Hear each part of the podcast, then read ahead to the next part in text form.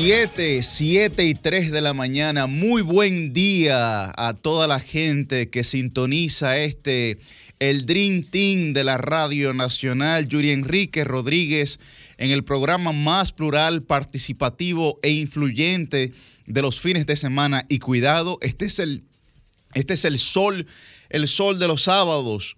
Muy buen día, muy buen día para don Cristian Cabrera, buen día Milicen Uribe, Liz Mieses, Susi Aquino Botró, Roselvis Vargas, Guarocuya, Batista Kundjar. Muy buen día para don Felipe Vallejo. Hoy, eh, pues es sábado 6 de agosto. Recuerden que pueden sintonizarnos a través de nuestras diversas frecuencias.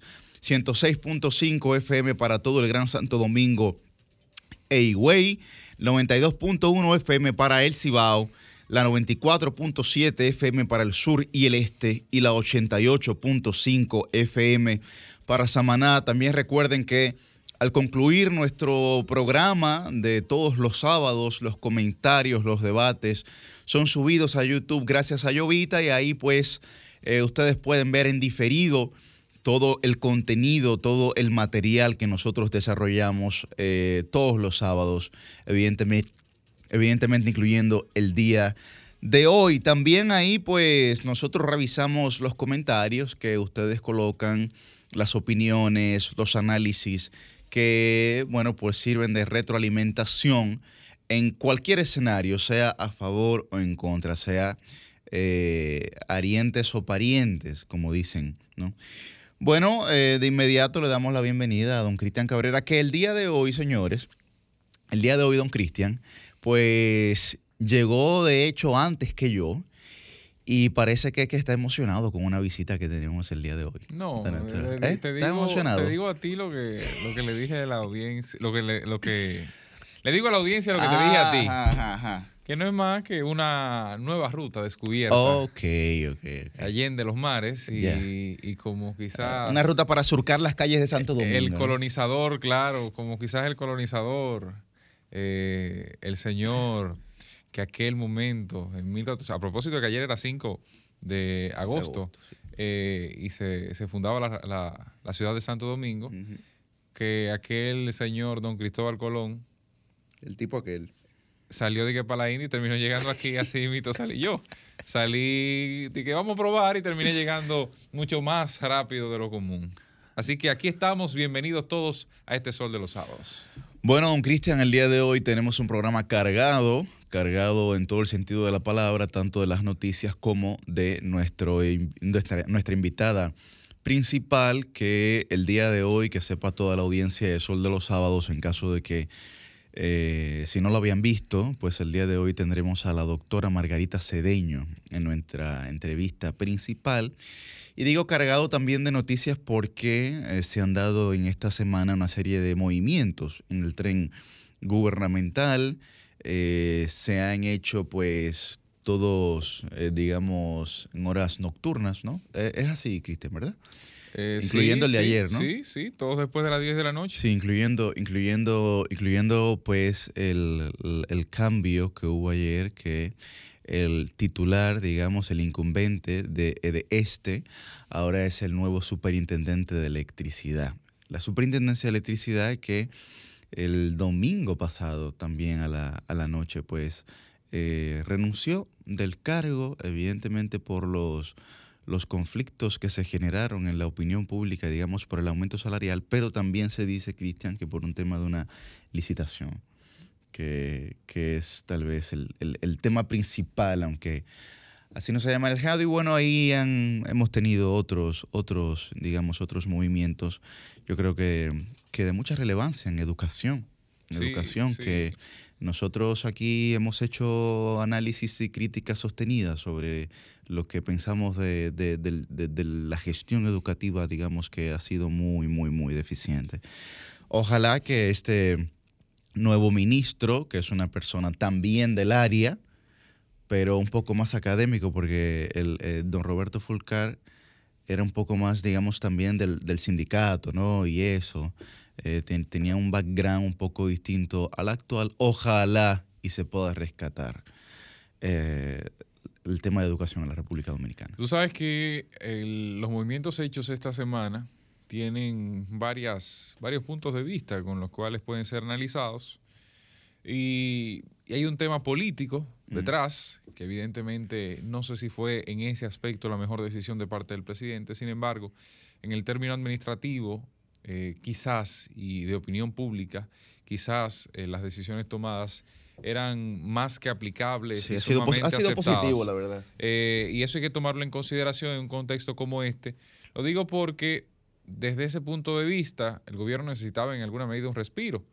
Y eso hay que tenerlo a mano. El gobierno se sentía cargado, estaba eh, bastante pesado en tema, en tema, en, el elemento de cómo la gente lo recibía, eh, cada una de sus opiniones. No necesariamente por esos funcionarios puntualmente que se movieron, sino por, por todo lo que se había venido haciendo y acumulando, que, que evidentemente generaba un clima tenso en la, en la población, esa relación gobernante-gobernados. Pero también hay en el plano político, en el plano político, yo creo que Luis Abinader no midió en alguna medida el impacto de lo que pudiera degenerar estos movimientos, sobre todo el de educación y los otros creo que fueron, fueron movimientos acordados, digamos, en alguna medida. El, otro que digamos que se consumó, y yo creo que tiene una relevancia política importante, es el de Impostón porque el que era director de Impostón, eh, Adam Peguero, ¿verdad? Adam Peguero. Eh, pues, digamos, era la cabeza del, PRM en Santo Domingo Este. Sí. Y Fulcar, bueno, que, era, digamos, el, jefe, de, campaña. Entonces, estamos hablando de dos personas que presuntamente incurrieron en actos, eh, digamos, cuestionables ante la justicia y que yo creo que el presidente hizo lo correcto. O sea, creo que el presidente hizo lo correcto. Ahora bien, ¿qué, qué otra jugada podía tener? Porque no le puede poner, por ejemplo, en impostón a la competencia de Adán Peguero de Santo Domingo Este. Porque se le va a generar un mayor caos. Ahí, puede haber un problema. Ahí se le va a generar un mayor caos. Entonces, eh, lo que hay que tratar es de ver cómo Adán Peguero puede, puede seguir haciendo, por ejemplo, su trabajo político en el principal municipio del país, porque el que no gana Santo Domingo Este no gana elecciones. Pero oye algo por ejemplo, dando un, ejemplo, ¿no? Tú sabes, yo creo que el movimiento, por ejemplo, de migración mantiene, mantiene políticamente vivo al PRM. Ahora, en el distrito. En, sí, porque Venancio es un. No, o sea, me refiero. Venancio es el distrito de la capital. Me refiero a un dirigente político. Sí, sí, claro. O sea, ¿qué pasa? ¿Qué yo veo que pudo haber pasado en educación, más allá de lo que se presentó? Bueno, educación es la cartera más grande fuera de Palacio. Y hacer la cartera más grande fuera de Palacio tiene una implicación enorme. Es un mini palacio. Un, impacto, exacto. Se convierte en un mini palacio y en términos políticos tiene un impacto enorme en lo que termina siendo el resultado. Entonces, cuando tú sacas a un político para posicionar a un tecnócrata que no tiene ramificaciones políticas o grandes ramificaciones políticas, pues está ahí en alguna medida tiene, obedece a algo de política que, que no es conocido y asumido por el Partido Revolucionario Moderno. Pero no solo eso. en un momento donde el PRM es criticado porque no tiene representación de las bases del partido, tú sacas gente que te representa la base del partido, pues entonces es una puñalada en términos políticos, políticos. Ahora, reitero, el Estado es no solo política electoral, el Estado es administración pública. Lógico. Y habrá que ver si lo que en dos años logra hacer este señor genera algún tipo de cambio o de sostén que permita justificar la salida de Roberto Fulcar de esa institución, que tú tengas el resultado, tú digas, bueno, yo cambié al político por el resultado exitoso en administración. De lo contrario, pues entonces habrá fracasado el cambio del presidente en ese sentido. Ojalá, ojalá, vi, no, lo, no lo conozco al señor Ángel, pero ojalá vi sus redes sociales y lo vi como una persona bastante sensata. Ojalá ahí se pueda hacer un buen trabajo porque la verdad que hace falta, hace falta, sin dudas. Muy buen día para la regidora del pueblo, Liz Mieses. Buen día, Yuri. Buen día, Cristian, Roselvis, Milicen. Buen día para Susi también, Guarocuya y Felipe. Y buenos días para todas las personas que nos sintonizan aquí todos los sábados por Sol de los sábados. Siempre un placer poder compartir con ustedes y principalmente escuchar los comentarios de Yuri y de Cristian, que son siempre muy afines. Eh, buen día, Roselvis. Hola, Cristian, Yuri, a todos los que nos escuchan. Yo venía corriendo, yo venía empujando ese ascensor. Lo sabemos, prima, lo sabemos. Digo, déjenme llegar antes de que, de que estos hombres salgan del tema de educación. Miren, señores, y Adelante, Roselvi, que vimos unos tweets tuyos ahí. Me, llama la atención que, tú haces una valoración de sensato, dijiste, del nuevo ministro de Educación. No, no, digo, digo. no, no, correcto. No, no, no es una valoración, no es un juicio de valor, es una percepción de una impresión, correcto, de lo que pude ver, pero yo no, o sea, ahí no puedo hacer yo un juicio de valor Son real. los días lo que dirán. Claro, Miren, para que veamos, para, para muestra un botón con eso, de cuánto eh, valen las carátulas, los titulares y la primera impresión, como hemos dicho, que uno tiene de las cosas. Esto porque yo creo que lo mismo pasó con el, el recién cambiado ministro Roberto Furcal. El tema, por ejemplo, del chofer autor del libro que dice que no sabe de eso. Hay un punto que yo no sé, bueno, si, si mucha gente lo, lo ha analizado en ese sentido, pero ustedes saben la cantidad de gente que arma las llamadas empresas de carpeta. O sea, tú te constituyes una compañía, Roselvis Vargas SRL, eh, pero nunca la usé o lo que fuera, y mañana Liz, que eh, eh, tiene un libro de texto armado, que es una editora de toda la vida, no tiene cómo concursar en educación para presentar su libro entre la compra de los textos que hay. Bueno, Liz, toma, usa Roselvis Vargas SRL, que está constituida y parte de su razón social son los editoriales. Y resulta que cuando tú te vas y te buscas los detalles de la compañía, Roselvis Vargas, y me llaman a mí, que es la que consta quizá en el registro mercantil como la accionista mayoritaria de la empresa, yo no sé de libro, pero cuando viene a yo ni siquiera me acuerdo que yo le vendí esa compañía a Liz eh, para eh, presentar sus libros de texto. Señores, eso aquí pasa con muchísima frecuencia. La gente que compra y que crea empresas de carpeta y que gente, ah, bueno, a veces para enrolarse en los procesos eh, y no necesariamente pues agotar eh, todo el procedimiento que conlleva registrar una empresa. Pero de ahí a titular, como tituló un diario nacional y luego replicaron muchos otros medios, que un chofer de carro público es el autor, ¿qué va a ser autor de nada? Necesariamente el que figure como dueño de una empresa que fue la que ganó una licitación no fue el que se sentó a diseñar y a analizar el currículo educativo dominicano para diseñar un, un libro. Eso por ese lado. Yo particularmente, sí me han dado con todo, pero así como me han dado con todo en, en Facebook y en Twitter, también hay gente pues que ha hecho otro tipo de, valoraciones sobre, como tú decías, Yuri, pues un, un tweet, un post que yo hice esta semana, valorando, valorando la gestión del doctor Roberto Furcal al frente del Ministerio de Educación, porque miren, hay que decirlo, 95 cátedras educativas que ahí están, es un material importantísimo y de muchísimo valor, casi 2 millones de equipos tecnológicos, y decimos equipos porque hay tabletas y hay computadoras.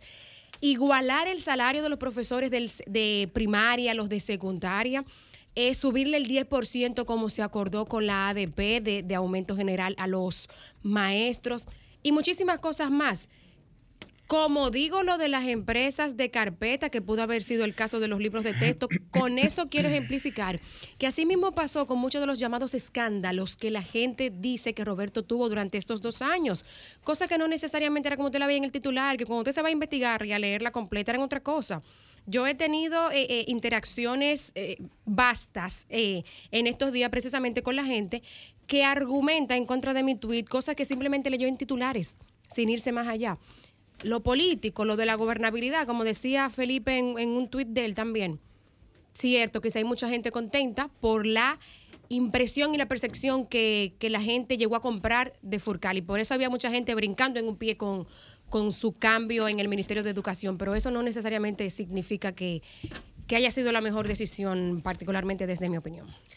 Yo sí, Yuri, antes de darle la bienvenida a nuestra compañera, quiero también emitir un comentario y es que indiferentemente de, de, don Roberto, que verdaderamente es una persona con un perfil bastante alto y, una persona que yo misma respeto muchísimo, hay un comentario que, que, hemos visto por parte de mucha gente con el tema político.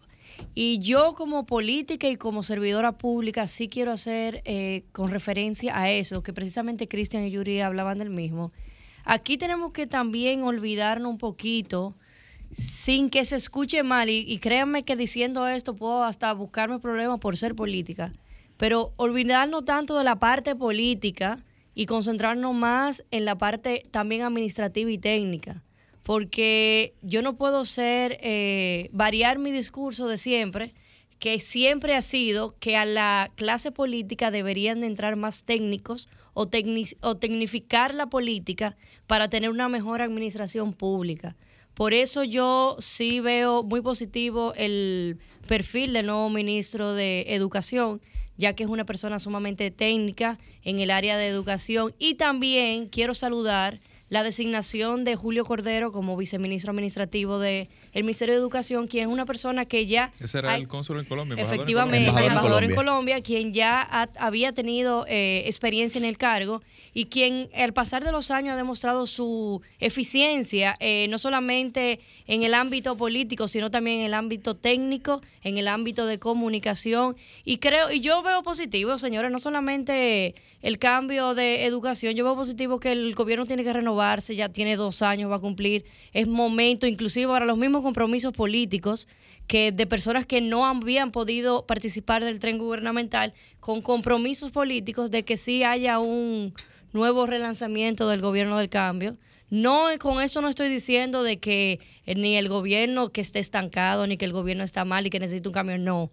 Es natural porque la vida no es estática de que hayan cambios y yo veo favorables los cambios que se han realizado en esta oportunidad y creo que vienen más. Me, Bueno, me- an- me parece que tú te contradices, Liz, porque al final dices que atender a compromisos políticos y al principio entonces que, no, no, que no. el, que el perfil yo dije, técnico... yo dije, yo dije, no puedo variar mi discurso de siempre. Yo siempre he dicho que la política hay que tecni- tecnificarla un poco.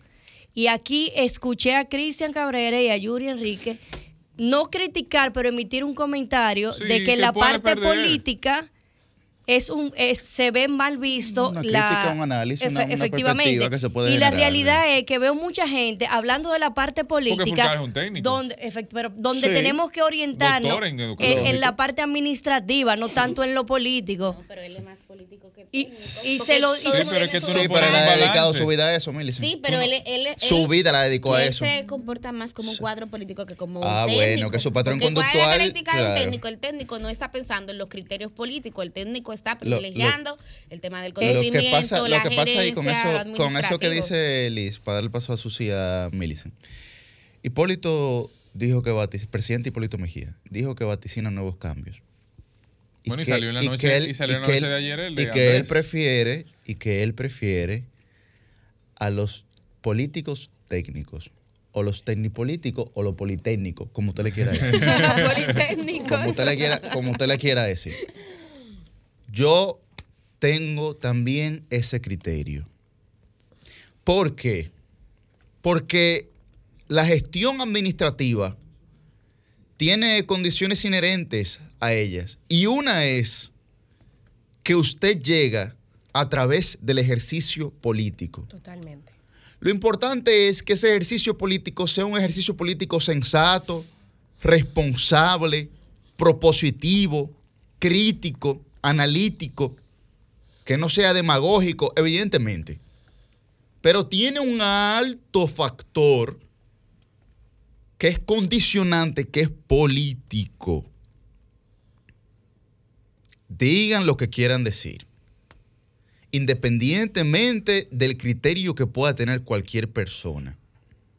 Entonces, yo creo, yo lo que creo es que evidentemente hay que darle un mayor nivel a las cosas porque aquí todo el mundo ha sido testigo de las críticas que yo he hecho a la gestión educativa de estos últimos dos años. Permíteme interrumpirte Y primero. los- y los índices- y los- sin, y los- sin que vean lo político como algo malo, porque... No, no, es que yo no lo estoy viendo, no me no, saquen por el de contrario, por el contrario, yo estoy, política y lo dije por el contrario, yo estoy defendiendo la parte, no, no, no, yo estoy defendiendo la parte Porque yo te voy política, a por poner el un contrario. pero contrario, aquí, también están variando lo que es político de base y otro tipo de político, porque yo te voy a poner un ejemplo. ¿Cuál? Óyeme, Pero- pero, perdóname, óyeme. Seara Hatton, Miguel Seara Hatton, general. es político, señores, militante del PRM. Y ese señor también que, que nombraron ayer en, en educación, también es político, porque él no es militante del partido. Y fue Sí, no, Obviamente no tiene, no la- tiene, tiene el peso no político que tiene el tiene peso Fulcar. político que tiene Bueno, Roberto pero es que Fulcar. estamos hablando, pero es que que las cosas, las cosas, bueno, pero pero es no que las cosas, las cosas hay que no plantearlas, las cosas hay que plantearlas en su justa dimensión y contextualizarlas. Porque si usted está hablando del que fue jefe de campaña del partido que está gobernando, Pero, pero no me Yuri, lo puede comparar, no Yuri, me lo puede pero lo que comparar, yo- mi no me lo puede comparar, fue de pero que, estoy de acuerdo con eso. Hicieron Liz. un comentario ustedes dos, Pero yo estoy de un acuerdo comentario. con Análisis, eso. Un análisis, Sí, exactamente. pero estoy de acuerdo con eso. Y Una ese perspectiva que lo he se oído puede. repetidamente. Una perspectiva que se puede generar. Ahora, yo lo que estoy diciendo es que la gente tiene que entender que hay un factor inherente a la gestión administrativa, que es que regularmente usted la alcanza a través de la política. Porque por voto que usted llega ahí, usted tiene que ganar su partido, su institución o la gente con la que usted está aliada. Sí, Ah, bueno, que- que después viene esos gente- votos se generan en mayor proporción cuando el electorado, que somos todos, no solamente el partido, la sociedad en términos generales, Correcto. entiende que usted Tiene la capacidad. capacidad, Claro, así es. Así es. muchas veces la capacidad técnica para hacer un buen trabajo. Si no, tú no Claro. generas esa confianza en la gente. Es Eso no te puede traducir en voto. Oye, por más político que sea, yo entiendo que sí, que es necesario tener políticos para buscar los votos, pero no olvidemos que los políticos buscan los votos, es en la sociedad. Es en la sociedad. En el pueblo, claro. Exacto, en el pueblo. Así es. Pero miren, ahí iba enfocado lo que quería decir. A veces tenemos la mala percepción, y no lo digo por el comentario de Liz, sino por lo que he visto regularmente en la opinión pública, de que el que tiene capacidad técnica no es político y de que un político no puede tener capacidad técnica. Y yo he visto muchos ejemplos de vida de gente con una larga Los- data los en trayectoria política que tiene las capacidades y las condiciones técnicas. No es verdad que para usted buscar un buen técnico y ponerlo en un puesto, tiene que irlo a sacar de otro lado y tiene que irlo a buscar de la sociedad civil. Hay muchos políticos con gran... Tú trabajaste con Eh, uno muy bueno, Chanel Rosa, por ejemplo. Sí, Sí. con Una estrella. muchísima gente, con la doctora increíble. Altagracia Claro. Guzmán Marcelino y así te puedo decir y muchísima gente con muchísima capacidad y que pueden y tienen, por supuesto, el bagaje político para ocupar una posición. Y ver la parte política de este tema no quiere decir que se esté cuestionando una decisión del presidente de la República, que es su derecho de remover funcionarios Lógico. cuando entienda que tiene que hacerlo, cuando vea que, bueno, no puedo tener a esta persona aquí. Lo que muchos hemos visto es la forma. La forma, ¿por qué? Porque hay casos de otras personas que ocupaban posiciones en el gobierno con ciertos escándalos que se les dio la oportunidad que renunciaran. Entonces tú, de cierta forma, maltratar tu jefe de campaña, eso eh, se ve eh, un poco preocupante. ¿Quiénes se le dio la oportunidad de renunciar? A Macarrulla, luego de la vinculación de su hijo con el caso Medusa, a Rafael Velasco, eh, recientemente por el aumento eh, de los sueldos en la Superintendencia de Electricidad, Kimberly Tavera, señores, después del showzazo del Ministerio de la Juventud y de cómo ella personalmente con las alcaldías eh, hizo y deshizo en, económicamente beneficiándose. Leonardo Faña pidió una supuesta licencia, pero era como una especie de renuncia después de ser acusado de acoso sexual por una empleada del Instituto Agrario Dominicano que él dirigía. Y Adam Peguero del Impostón también pidió una supuesta licencia luego de denuncias de irregularidades en la institución. Entonces, eso es lo que quiero que tengamos claro. No es que analizar y ver la parte política del tema, es desmeritar toda la parte de manejo del Estado, sino que son aristas que tenemos que verlas ambas para poder nosotros eh, pues tener un panorama eh, completo de este tema y no sesgarnos en que no hay políticos técnicos, que básicamente es decir que no hay políticos serios y no es verdad. Tú sabes que Sí, pero la seriedad no tiene que ver No, con los técnicos. Sí, eso. no, no tiene que ver con Porque hay, hay políticos muy serios que son unos ineficientes y no incapaces. Y no se roban ni un peso. Y muy técnicos Pero también, son unos no incapaces. porque Exacto. Es que Bueno, todo en la vida claro, no es perfecto. entonces- pues si fuéramos Claro. perfectos no estuviéramos aquí en este programa a, comunicando. a propósito de, de Bueno, eso, no sé. No eh, O sea, no sé. 428-22 es el es el decreto que ayer, en horas de la noche, emitió el presidente de la República, cambiando o posicionando más bien al señor Andrés Astacio como superintendente de electricidad, quien se había ocupado de la vicepresidencia del Consejo Unificado de las Sedes y también, luego de Tomás Osuna Tapia, haber salido de, de, este, también fue posesionado en esa, al frente de esa institución, hasta tanto se definiera eh, un titular que me imagino ahora tendrán que buscarlo y, e indagar por ahí luego de esta marea que se ha, que se ha generado con, con Señores, cambios. Yuri, coordinador, pero denle la bienvenida a Milicen Uribe, porque, porque Milicen está aquí al lado de mí. Yo la siento, como que, está. como que no, Pero- no se han dado cuenta no. que ella llegó. ¿Tú no te Yo, cuenta, pues? yo Llegó quiero, mamá. pero vamos, Llegó mamá. Vamos, en ese asiento. vamos, Llegó mamá. no, o sea, si hay que pedir una pausa para bajar y, y o sea, que eso lo vamos a hacer, pero que aquí nadie va a escatimar esfuerzo con eso. ¿Entiendes? Eh, buenos días, compañeros, compañeras, la gente que como siempre eh, nos escucha. Mira, yo quisiera comenzar la jornada de hoy dando la información, Yuri, Sí. eh, Liz, en relación al velatorio de los restos del doctor eh, Domingo Jiménez. Ayer, como ustedes saben, fue expuesto en la funeraria Blanino de la Lincoln, por allí estuvimos, asistió en un gesto político muy adecuado el presidente de la República, eh, Luis Abinader, y estamos viendo a quienes nos sintonizan en Telefuturo Canal 23 algunas de las imágenes de cuando el presidente Luis Abinader asistió, eh, ahí saludando. El presidente a estuvo muy de nuestro cerca ese proceso, ¿no? hermano. Sí, sí, Sí, mira, sí. eh, Sí, se porque- mantuvo muy cerca sí. con la familia, colaboró. Sí. Y bueno, la última vez que don Domingo Jiménez estuvo en el país Sí. fue justamente Fue para un encuentro con el presidente. presidente Luis Abinader. Y bueno, y también asistió el, el expresidente eh, Leonel Fernández, presidente de, de la Fuerza del Pueblo. Yo, y sé que también hablo por ustedes, creo que hay que reiterar la solidaridad con nuestro hermano Ernesto Jiménez, con toda su familia, de manera especial con su hermana Violeta, con nuestra querida amiga Jessica Escolástico y con todo el pueblo dominicano Sí. que ha sentido y ha sufrido esta muerte de don Domingo Jiménez, una persona, y siempre lo, lo digo, es él siempre estaba en sintonía con Sol de los Sábados, Así siempre es. reaccionaba a cada uno de nuestros comentarios, inclusive ya cuando él enfermó, o sea, desde su cama, él siempre vivía escuchando este programa, pero sí yo digo que fue uno de los padres fundacionales de este espacio, porque siempre en cualquier comentario decía, mira, buen enfoque, pero considera tal cosa. A veces no estaba de acuerdo con lo que decíamos y de esa manera tan elegante, esa caballerosidad que le caracterizaba también la hacía. Pues hoy para que tengan la, información, eh, hoy justamente él va a ser expuesto, sus restos, denme un segundo que se me bloqueó.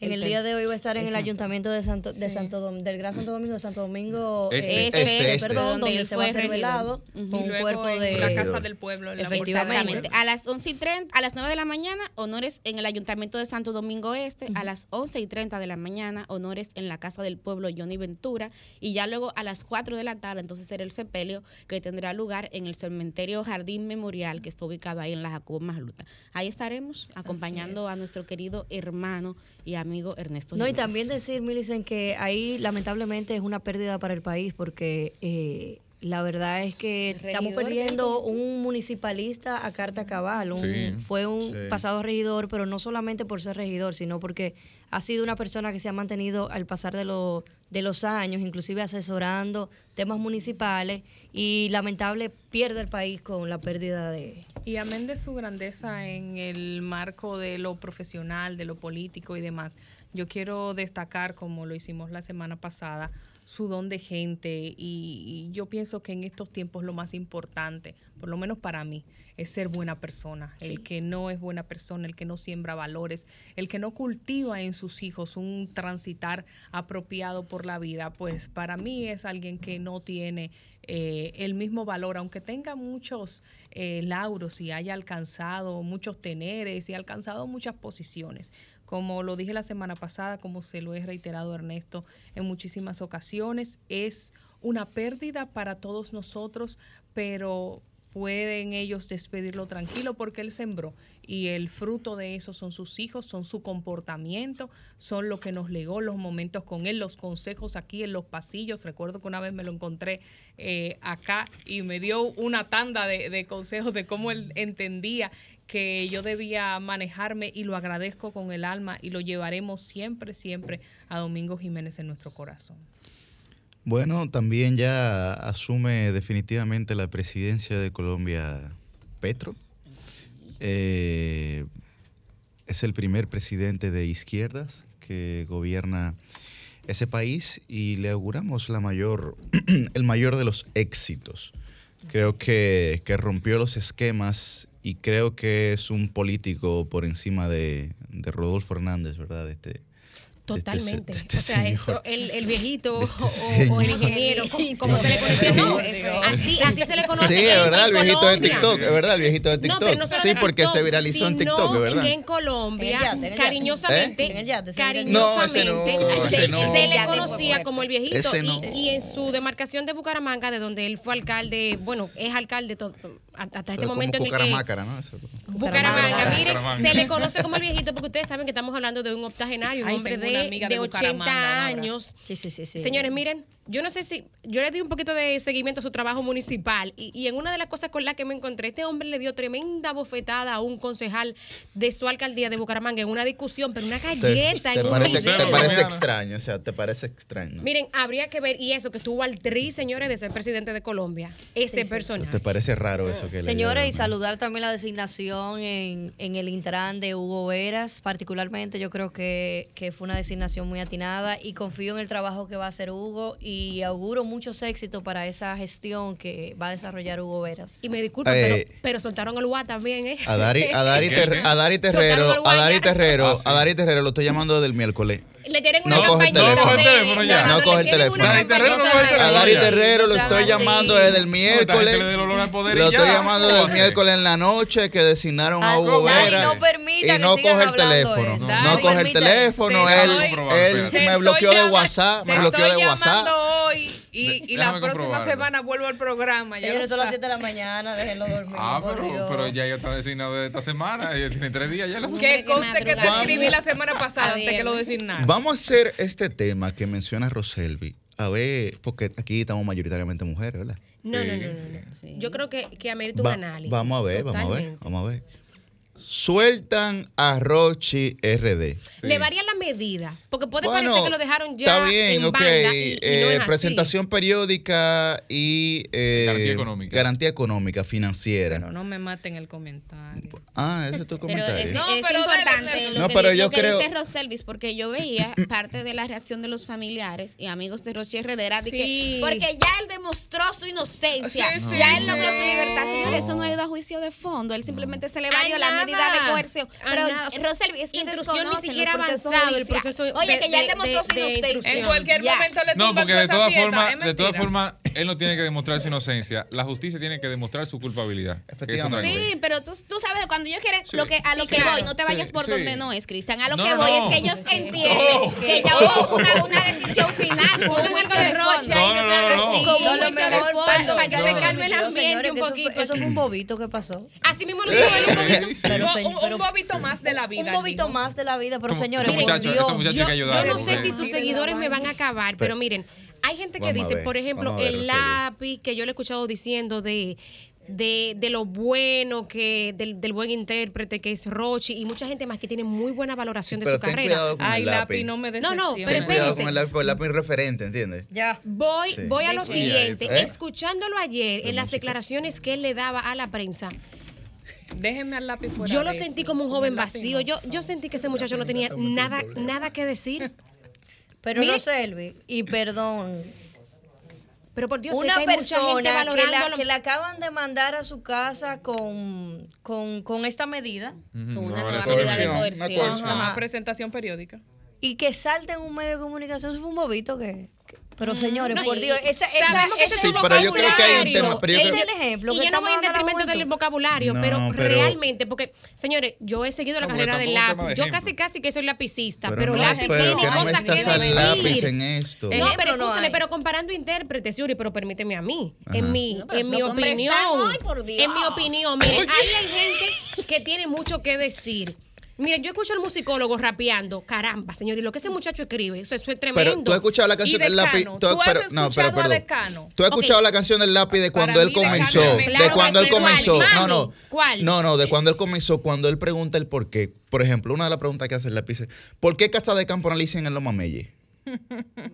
¿Eh? Profundísimo eso. o sea, ¿tú, tú entiendes? No, ahí no, no, es un reflejo, es un reflejo. 101. Bueno, pero, Pero es un reflejo de lo que se piensa en el barrio, de lo que es la sociedad. No, pero lo que yo les ¿entiendes? quiero decir, señores, al menos mi punto es, mira, tú sabes, ok, cómo tú te sientes, el resentimiento, sos- social y todo lo demás, pero construir esa oración amerita tener algo en la cabeza.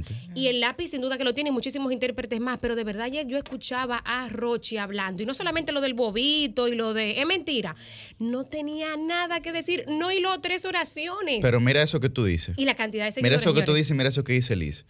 No tenía nada que decir, un bobito de la vida, etcétera. Ahora bien, la convocatoria que tiene Rochi Ay, lo pongo si lo tengo que poner. en- se compara radio, casi a Peña Gómez, yo vi. Sí, sí, sí, eso, es- eso es otra cosa. Eso es como, eso Bueno, pero ahí, eso es pero, como el tema pero, del Alfa y Juan Luis Guerra, señores. bueno, pero la capacidad, su- ok, su está bien, pero la capacidad de influencia Sí, que es está correcto. generando este tipo de Totalmente. artistas Sí, dentro de da la sociedad dominicana. Es que hay artistas como él que lamentablemente qué tipo de influencias son las que están generando. No, que pero, pero negativa. también si tú lo ves Totalmente. a la no creo que sea totalmente si negativa al- porque, no, porque es- en la, en la- pero está bien por ejemplo en las canciones de Rochi él no habla ahí de No, pero- estupefacientes ni habla de eso Sí. mami En tú estás como uva no, él tiene su padre. En la, tiene- en la influencia no lo estoy viendo desde el punto de vista de su música, sino la influencia desde el punto de vista de cómo su comportamiento está impactando en la gente que lo sigue. Porque pero ese fue el mismo música- criterio que tuvo la jueza para dejarlo preso más tiempo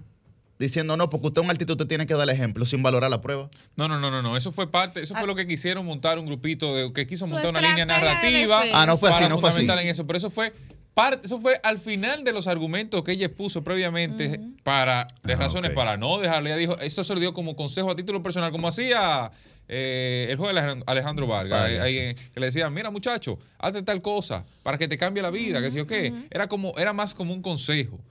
Pero hay que decir algo también, o sea, Y perdón, lado- Cristian, aunque jurídicamente tal vez esté mal, los expertos lo dirán.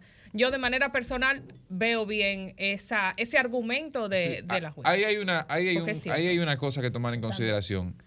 ¿Es Rochi un efecto de la sociedad, o sea, un resultado de la sociedad en la que se desarrolló, o es a la inversa un propagador de lo que en el barrio se vivió y que convence a otros para que siga esa misma línea? creo que lo es un tema que, hay que- es un tema lo que vale la primero- pena analizar. Primero, él es un efecto, o sea, Totalmente. una ¿Es consecuencia de una sociedad que lamentablemente en términos de educación tiene una deuda histórica Sí. y por eso jóvenes como Roshi tal vez tuvieron un acceso limitado al sistema educativo, no tienen una formación elevada, bueno, eso es un producto. La letra del, bueno, cantan lo que viven, cantan lo que ven, lo que, lo que Sí, se sí, dice en el barrio. porque eso- como eso dice Yuri, porque ¿en qué se Puede pueden inspirar? No, eso es arte ¿En- en qué también. se Pero inspira? es, es la, es misma pregunta de la dialéctica marxista. ¿Tu hábitat condiciona tus ideas o, tu condi- o tus Pero ideas condicionan tu Pero hábitat? Mozart la para, O sea, Mozart la la para misma. también y yo no lo o- yo no escucho las canciones ni la letra de Mozart la para con, con esa plebería y esa y esa y esa llamada a la juventud a que entre a la Porque Mozart, pero, al- pero al principio... Al Pero Mo- princi- Mozart al se crió en los casicazos. Bueno, lo que pasa es que Mozart al principio lo, no lo hacía, eh, lo hacía como Él al contrario de lo que tú estás diciendo. Y él se limpió y dijo, yo hago música apta para todos los públicos. De la- hecho, lanzó una campaña con eso, Y, además la tampoco música Pero puede- después, después de un Tampoco tiempo... se puede estigmatizar ni generaliz- generalizar y entender que todo el que vive en un barrio tiene solamente una formación X. Yo soy de un barrio, yo soy de Villa Pero- Consuelo, pero nacida y criada. Entonces, ¿tú me entiendes? O sea, Miren, hay, hay diferentes modelos. Pero, ya para, cerrar mi, punto. O sea, mi problema con Rochi no es ni siquiera su música, ni sus seguidores, ni su influencia, porque cada quien elige su modelo de vida. Mi problema con Rochi son los actos que él puede hacer que estén eh, prohibidos por la ley. O sea, ese caso, que bueno, que Roselvi aquí dio la primicia justamente en Sol de los Sábados y dio muchísimos detalles, o sea, eso es un caso que no se puede quedar impune.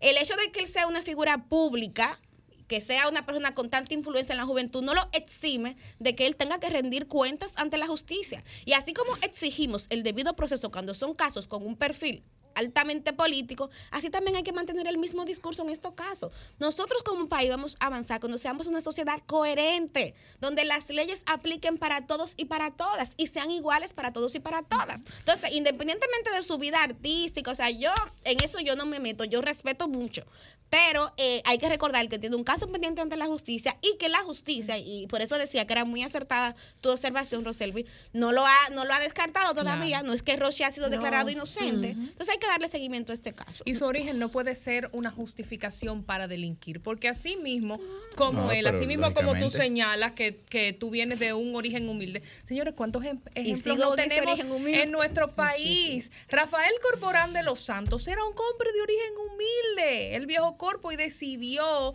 avanzar, decidió buscar, rodearse de personas que lo ayudaran, crear eh, un emporio y ayudar a muchísimas personas. Entonces, eso no puede ser una justificación para, bueno, yo no tuve nada en la vida, a mí hay que permitirme lo que sea y yo voy a seguir llevando esta sociedad por el sendero del derricadero, porque sí, porque yo no tuve nada y ahora que tengo acceso a una, mejor condición, voy a seguir haciendo lo que me dé mi real gana, ¿no? Miren, una última puntualización de mi parte sobre el tema del contenido. Nosotros sentamos a Toquicha aquí y con esa muchacha hay que, eh, eh, faltará tiempo para hablar de los argumentos, las opiniones que tiene sobre muchos temas sociales. Bueno, pero a también eso me tú, refiero. tú has escuchado, por ejemplo, ¿Tú, tú ¿Tú has escuchado la historia de Toquicha? De cómo ella tenía, por ejemplo, que sustentar su propia vida a través de la Sí, prostitución. También, también. Bueno, que no te puede hablar de otra vivencia. No, no, no, pero lo que te estoy diciendo es que Toquicha tiene argumentos y tiene opiniones sobre temas Sí, sociales. Que aún en esa vivencia ella tiene, ella tiene un Tiene contenido, conocimiento señores, un poco y más yo- completo de sí, la yo- sociedad pero, pero, pero yo he visto, sí, pero por ejemplo, Tiene contenido, eso es lo que yo digo. sí, pero por ejemplo, a ella le Amén de la preguntaron, plebería. a ella le preguntaron en una entrevista que si ella tenía algún compromiso social. Ella dijo, no, no, yo no tengo ningún compromiso social. Ah, pero yo no voy a ¿eso es buscar válido? eso, pero eso es otra Pero cosa. eso es claro, válido, pero- ella Eso tomó es su decisión. Porque nosotros también, hemos, Pero nosotros también mira hemos entendido claro que los lo dijo y qué artistas, puntual. nosotros también hemos entendido que los artistas tienen que tener un compromiso social y mi hermano, los ciudadanos en la, en la sociedad no tienen ningún compromiso social más que cumplir con sus deberes. Y no tenerlo es un punto. y Oye, muy responsable oye, que lo diga. no es- uh, Algunos. Rochi no tiene que tener una plantica en su casa para sembrarla todos los días y ser un, un- un activista medioambiental. No. O Perencejo o Toquicha Cuidado no tiene que ser un activista de que. No, no, no, eso no es obligatorio. Los artistas son artistas. Eso dejémoselo a los políticos, a los activistas y tal. Ahora, si ellos quieren hacerlo, es un plus y qué bueno que lo hagan. Pero Claro, entenderse que ellos son, incluso eso yo creo que ha sido parte de- de la- del declive de muchos artistas en su carrera artística. Entender que ellos son eh, los principales promotores de los derechos de que no, no, no, eso eso puede ser parte de ellos y perfecto. Ahora, artistas son y eso es lo que la población les requiere a ellos. Claro. o sea, eso hay que estar claro ahí. A propósito de la prostitución, Yuri. Bueno, efectivamente, sí, a propósito de eso, eh, se desmontó una banda de trata de personas. eh, Eso sí hay que verlo. me parece Pero que el jueves. no, no. Dije que ¿Qué la fue? rescataron. Yo quiero que hablemos Otro- de ese récord. en el centro de la ciudad. Yo, No, Cristian, que la botar la llave, rescataron. viejo. ¿Será verdad que la Eh, rescataron? bueno, sí, en, en Gascue, no sé si ustedes pudieron escuchar eh, la nota de voz Sí. que... De la bebé.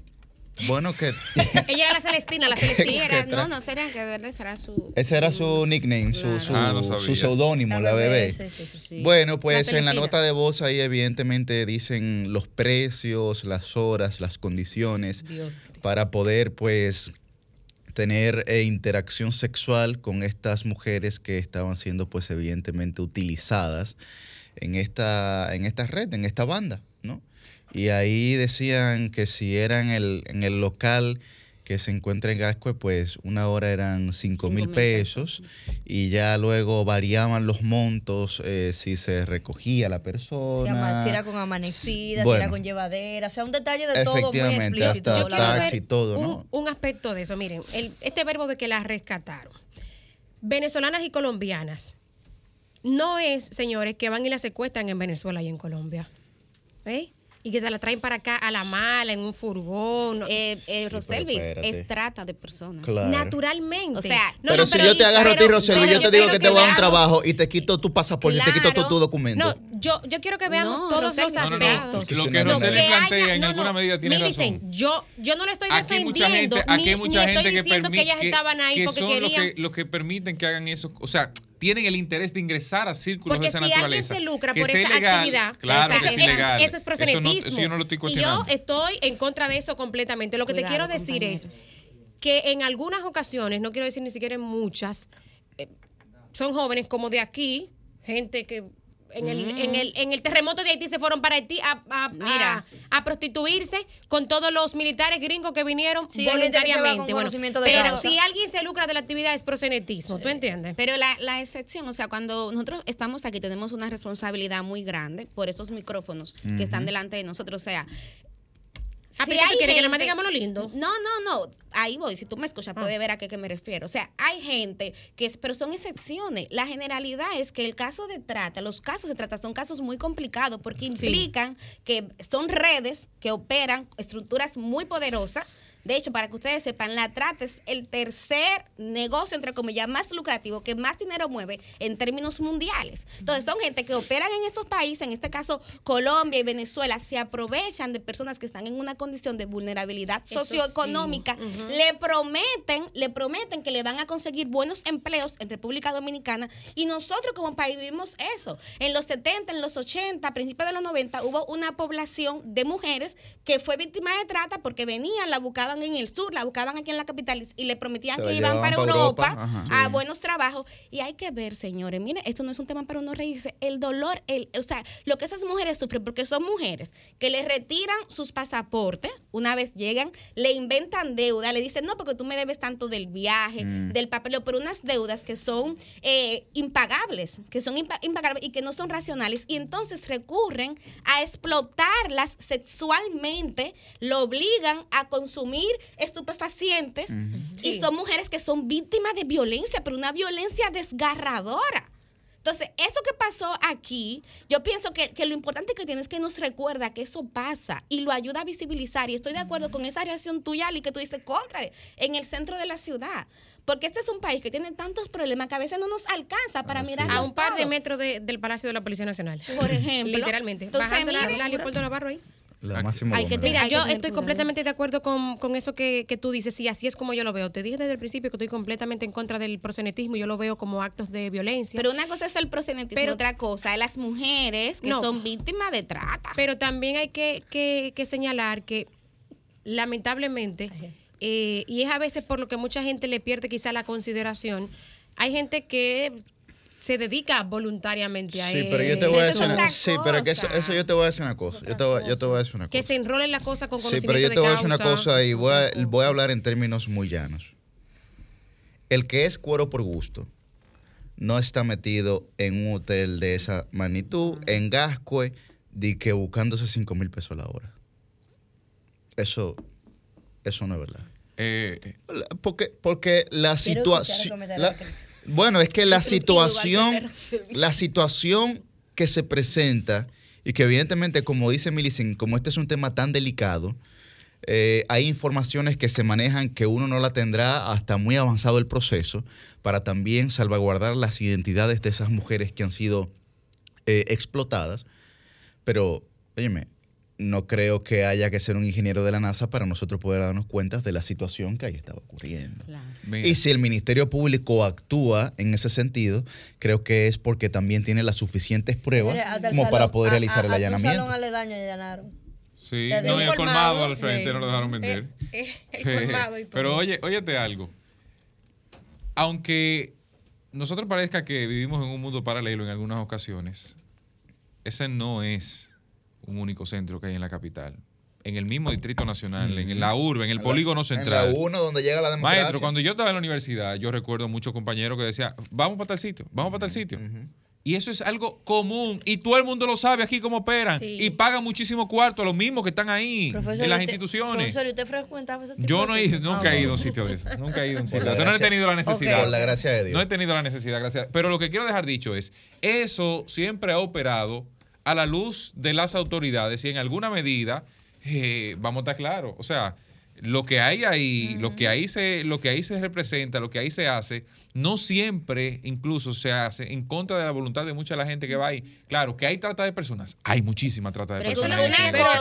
Pero verdad lo- que nadie sabía No lo estoy- que ahí estaba Claro pasando. que sí, ahí Lógico. sabía todo el mundo lo que pasaba. Exactamente, y es algo de Hermano, lo que se La desde que usted ve de- en una trata. residencia entrando 10, 15 personas al día, algo se está Es moviendo. que me, me parece que están hablando de fenómenos distintos, porque una cosa es la trata de personas. La trata implica que tú estás recluyendo a una persona en contra de su voluntad. Sí. Otra cosa es son las personas que se dedican al trabajo sexual o explotación sexual o prostitución sexual. ¿Cuál son es- cosas, son sí, cosas distintas. Pero ¿cuál es el tema? Que en muchas ocasiones la explotación sexual aquí tratada es presentada como si es trata, cuando no lo es.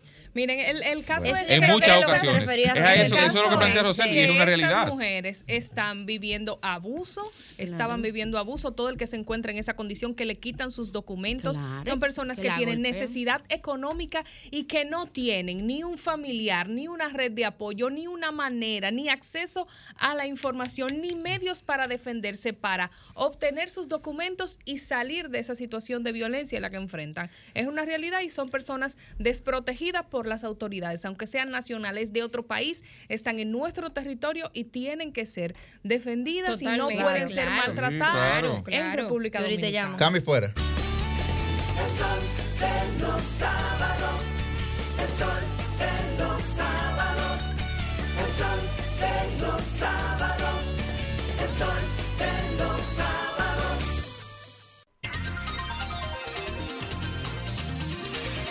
Bueno, vámonos, vámonos con la gente a las 7.53 de la mañana, pero aquí será por el llamado público que le hicimos. La real gente. Porque, porque solo La por haber sido por Sol, por esta plataforma, él entonces decidió llamar. Lo que te, lo que te para- demuestra que es un fiel, que es no, un fiel sin duda, de- para defender programa. su buen nombre, el señor Ladri Terrero, que teníamos ya algunos 3, 4 días tratando de comunicarnos con él, pues, Susi, aquí está. Buen día, don Dari. es. Dari, ¿cómo buenos Nos vemos el miércoles.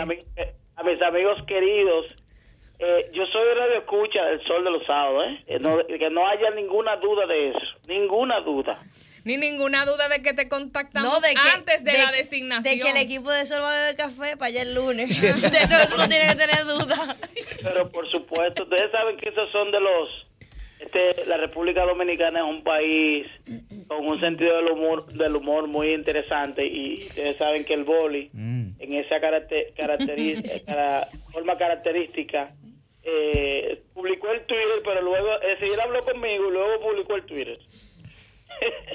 Sí, pero nosotros ni hemos hablado contigo ni hemos publicado Twitter. Todavía no hemos publicado Twitter, Dari. Todavía. Dari, querido, un abrazo. Milicen Uribe de este lado. Cuéntanos un poco las expectativas que hay con esos cambios en el Intran y la designación de nuestro querido amigo Hugo Veras. Dari, ¿hay esperanza Bueno. de que se va a resolver el tema de los entaponamientos? O mejorando. Bueno, eh, ¿Verdad? ustedes conocen a Hugo Veras. Sí. Eh, se trata sencillo de, de solo continuar los planes y proyectos que se habían, que se vienen eh, desarrollando desde la alcaldía a través de la Secretaría General y ahora desde la dirección de la institución de mayor relevancia vinculada al tema de la movilidad, del tránsito, del transporte terrestre y la seguridad vial. Y obviamente que hay una gran confianza por parte de la población, del propio presidente de la República que pone bajo los hombros de Hugo Veras y un equipo de trabajo para desarrollar esos planes que yo le digo a ustedes, ustedes en poco tiempo se sentirán eh, orgullosos de que personas que se han pasado la vida o que no hemos pasado parte de la vida hablando y proyectando y elaborando planes y proyectos para desarrollar no solo el tema de los tapones, hay que decirlo, el tema de la movilidad en República Dominicana es muy amplio, es muy conflictivo y tiene mucho trabajo por hacer, muchas implementaciones. Estamos seguros que de la mano de Hugo Vera se van a llevar a cabo. En poco tiempo ustedes van a sentir lo- los resultados. Mire, ya ayer incluso se desarrolló una reunión con, con instituciones que trabajan con el tema, el Ministerio de Interior y Policía, el Defensor, El del, Defensor del Pueblo. DGCET, la DGI, eh, Contraloría, para definir y dejar establecido el protocolo de entrega de vehículos retenidos en los centros de retenciones de la DGCET, es decir, lo que, lo que llaman como el canódromo, pero se está creando un protocolo a nivel nacional para que eso quede ya definido y, te- y, no, no continúe esa constante queja de los ciudadanos con relación al tema de la entrega y retención de los vehículos. Igual también ya se coordinó con el Ministerio de Turismo todo lo que tiene que ver al tema turístico, al transporte turístico, que también había sido un tema muy conflictivo en la zona este, este del país, y ya ustedes más adelante verán cómo van a continuar el tema de la implementación de los corredores, las fotomultas, la inspección técnico vehicular, son elementos sensibles que inmediatamente comiencen a marchar ustedes van a notar un cambio en la forma de movilizarse en República Dominicana. Amén, que así Bueno, sea. esperamos que así sea. Oficialmente, Claro. Dari, ¿desde qué posición tú acompañas a Hugo? Ah, no, Dile a la pero- gente. pero- ya pero- está- se ¿Y qué- salieron esas ¿Qué resoluciones. es esto? Pero pero espérate, Pero Cristian. Dari, no caiga me- en gancho, no me lo, Dari. No me lo limiten. No lo digan, Yo no lo diga al aire. Dari, Dari, la si, Dari, lo, si, si, si lo defines, lo limitas. Vamos a ver, Dari, posición. No, no, estaremos colaborando, de- estaremos colaborando desde, desde la parte de comunicación, estableciendo... Excelente, excelente. mi Un aplauso para Dari. Sí, sí, sí. Muy bien, Un muy bien. amigo de sus amigos. Primicia, primicia, primicia en el sol de los sábados. Bueno, primicia del sol de los sábados, don Dari Terrero estará acompañando desde la comunicación al nuevo director del Intran, aquí, don Hugo Veras. Amigo y buen, también. el buen amigo, el buen amigo. Y talento de Y este talento. programa, Y parte, y parte, evidentemente. Ambos somos talentos, ambos somos Sí, talentos. ambos, sí. Sí, sí, sí, sí. Claro, yo siempre les escucho, Dari, he aprendido mucho de, de vehículos con ustedes. Y de La verdad ley. es que yo particularmente no tengo duda de que, de que bajo la cabeza de Hugo va a haber cambios positivos en lo que es la movilidad de la República Dominicana. Que así sea. Bueno, muchísimas, muchísimas gracias, mucho, don Dari. A las 10 y 15 lo estaremos llamando. Así será. Dari, coge el teléfono, por favor. A su orden, a su orden. Un abrazo, un abrazo. Bueno, pues vámonos con la gente. Comunícate 809-540-1065.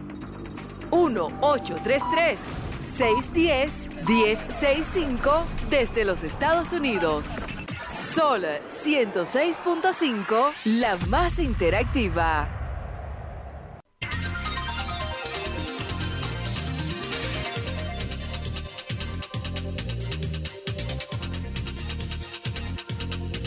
Buenos días, su nombre y de dónde está el aire. Gracias, estoy llamando desde La Vega. Desde La Vega, adelante. Sí, gracias. Como este es un programa libre de expresión, yo quisiera expresarme sobre los temas que ustedes hoy eh, trataron. De, Ade- eh, adelante. El de, el de famoso Roche, el de Toquilla.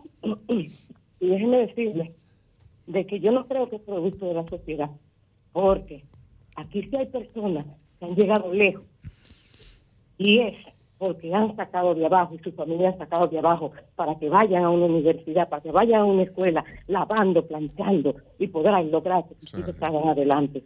El producto de Rochi es aquí, lamentablemente, la este producto, como ustedes dicen, así, de la sociedad, es que lleva a esa gente donde están. Y cuando una persona llega vendiendo como toquilla su cuerpo, porque pudo muy fácil ir a meterse a la casa de alguien a lavar para ella salir adelante, porque ella es muy inteligente. La muchachita lo que no tiene principio, de vender su cuerpo, de ella decir que ella tuvo que hacer eso para ella salir adelante. Hay muchas formas de cómo salir la gente adelante. Y la lo que es la, la integridad es individual, no tiene que ver nada con la sociedad. Bueno, ahí está su llamado. Buenos días, su nombre y de dónde está el aire. Buen- buenas. Adelante. Sí, saludos. Buenos días. Buen día.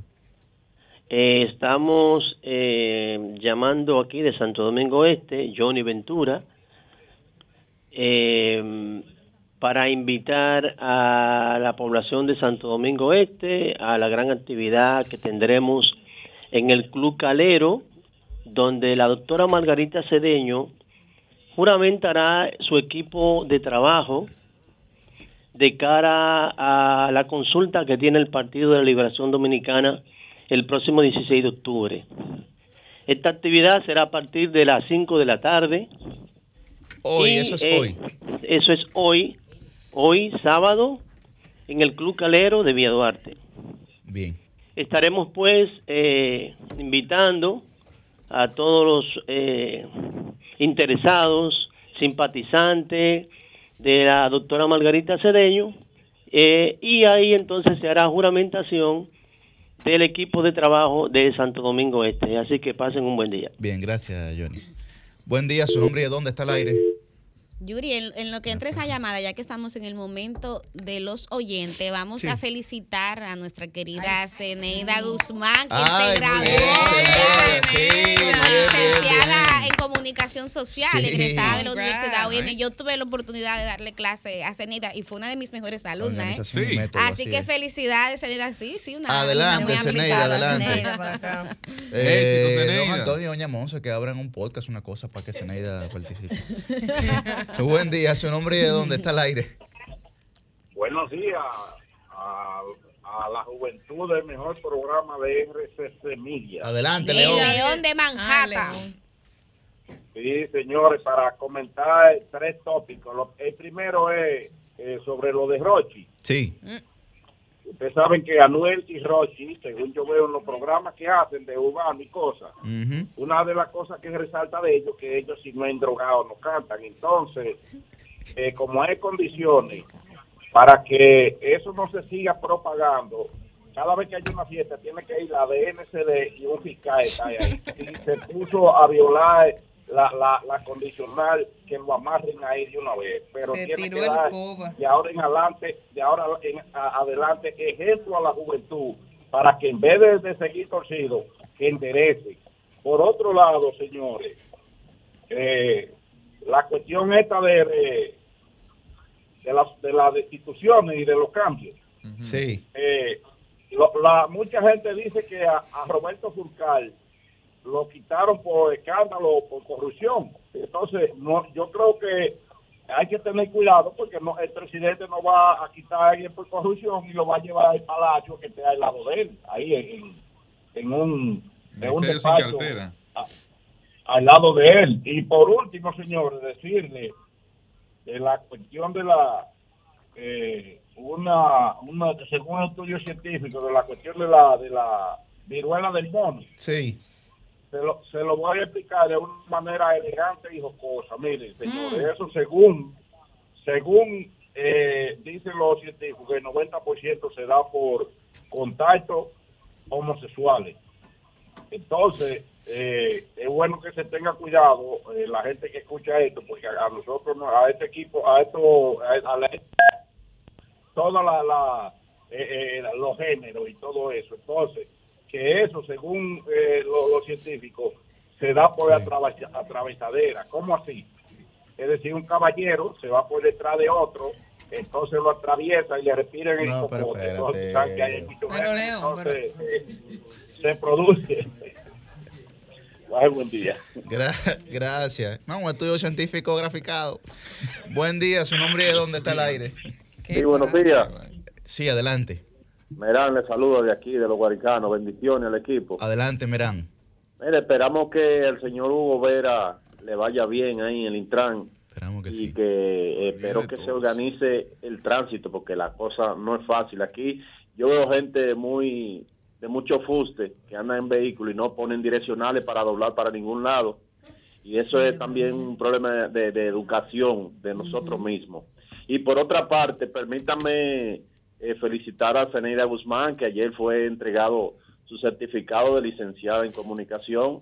Y eso es un logro para ella y su familia. Pase muy buenos días y Dios le bendiga. Gracias, Merán. Un abrazo. Yo soy de las que creo, Merán, que hay que dar educación vial en las escuelas, desde que los niños y niñas están pequeñitos, para que cuando sean adultos tengan esa 100%. conciencia. Buen día, su nombre y de dónde está el aire. Pero qué suerte, bendiciones, salud para todos, mi Ah. futuro, mi presente. Amén. Hola. Adelante. Buen día. Lo primero, felicitar a doña Ceneida. Ay, sí, Qué tengo chulo. demasiado tiempo escuchándolo. Tú, en eso es que uno tiene que concentrarse. No importa que yo tenga dos años, tenga cinco, tenga seis. Eh, yo no tengo vehículo, pero decirle a Hugo, por favor, que lo primero que tiene que contratar profesores, una buena escuela para los militares que tiene ahí en la calle. Yo no voy a decir otra palabra porque son militares, ¿verdad? A ver si le da un poquito de educación con ustedes los que tienen vehículo. Y Rochi y la otra cosa, mira, a mí me da trepito que Rochi esté en la calle cumpliendo su pena, porque es un ciudadano como todos nosotros y tiene todos sus derechos. Lo que me molesta es ¿Qué es lo que le molesta? Ay, no, me digas que se cayó. Anda. Anda. Ya, en ese, mo- en ese momento. Llámenos de nuevo, por favor. ¿En qué momento? Wow. Buen día, su nombre y de dónde está el aire. Buenos días. Adelante, Este, mi nombre es Alexander Acosta de Mamón. adelante, Saludos Alexander, para claro. todos y, espe- y especial para, para mi amiga que sigo mucho, Mini. Un Quiero abrazo. que, me, quiero, quiero que me garantice esta llamada porque voy a hablar de una cosa demasiado importante. No es la llamada que ustedes escuchan ahí. Mire, Adelante. la educación. No, no, de verdad, se lo digo como adelante, Yuri, no lo Oye, perdón, perdón, perdón, perdón, perdón. La, oiga, la educación no es para la politiquería. La educación no es para buscarle puestecito a compañerito. La educación es la cosa, es la cosa más, neu- más neural que tiene la sociedad. Mire, a ese, a ese ministro saliente de educación, mis amigas PRMistas que están ahí, que sepan cómo defenderlo. Miren, esperen. Ese, ese, ese ministro fue una comisión allá a decirle que usted tenía que buscar científicos de Finlandia, científicos de Inglaterra, científicos de Estados Unidos, de Colombia, desde que yo sé que de todos esos países que la educación por lo menos funciona. Y él no hizo caso, porque él se nubiló en ese puesto, se creyó que era Jesucristo. Entonces, la educación no es para buscar puestecitos, no es para hacer politiquería, no es para... La educación es como la salud, que es que tiene que ser cosas científicas. Y este país está jodido, porque aquí la educación la cogen para buscar puestecitos y dinerito y porquería. Yo lamento, yo lamento que, que me quieran, que me quieran algunos PRMistas defenderme. Aquí estamos los amigos señor- escuchando, ¿eh? no, no, eh, por eso lo estoy diciendo, porque yo le escucho a ustedes. Mi amiga PMRMista, eso no es para buscar puestecitos, eso es para, eso es lo más regular que, que tiene, que tiene el país. Entonces, como ese hombre, ese hombre tiene todos los escándalos, por eso lo quitaron. Yo no tengo nada en contra de él, no tengo, no, no sé, ni lo conozco ni lo voy a conocer nunca, pero, señores, donde un pueblo no se educa, cuando un pueblo, la educación es un disparate, así mismo es el pueblo. Por eso tengo casos que ustedes oyen, porque no hay educación. Pasen buen día. Bueno, Alexander, ahí está. su- Ese se, se desahogó el sol. Gracias, Alexander. Lo que sí me parece interesante de observar es que ahora todos los acólitos del ex ministro de Educación sacaron el cuerpo. Cambio y fuera. El sol de los sábados, el sol de los sábados, de los sábados, el sol de los sábados.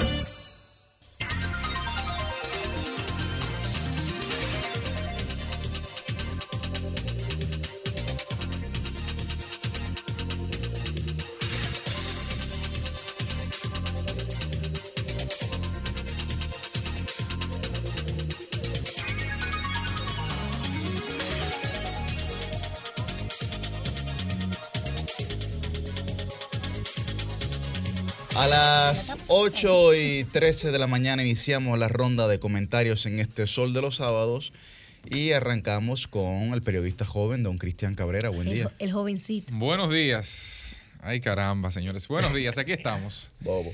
Miren, eh, el gobierno con estos cambios que hizo esta semana, en alguna medida se autorreleva.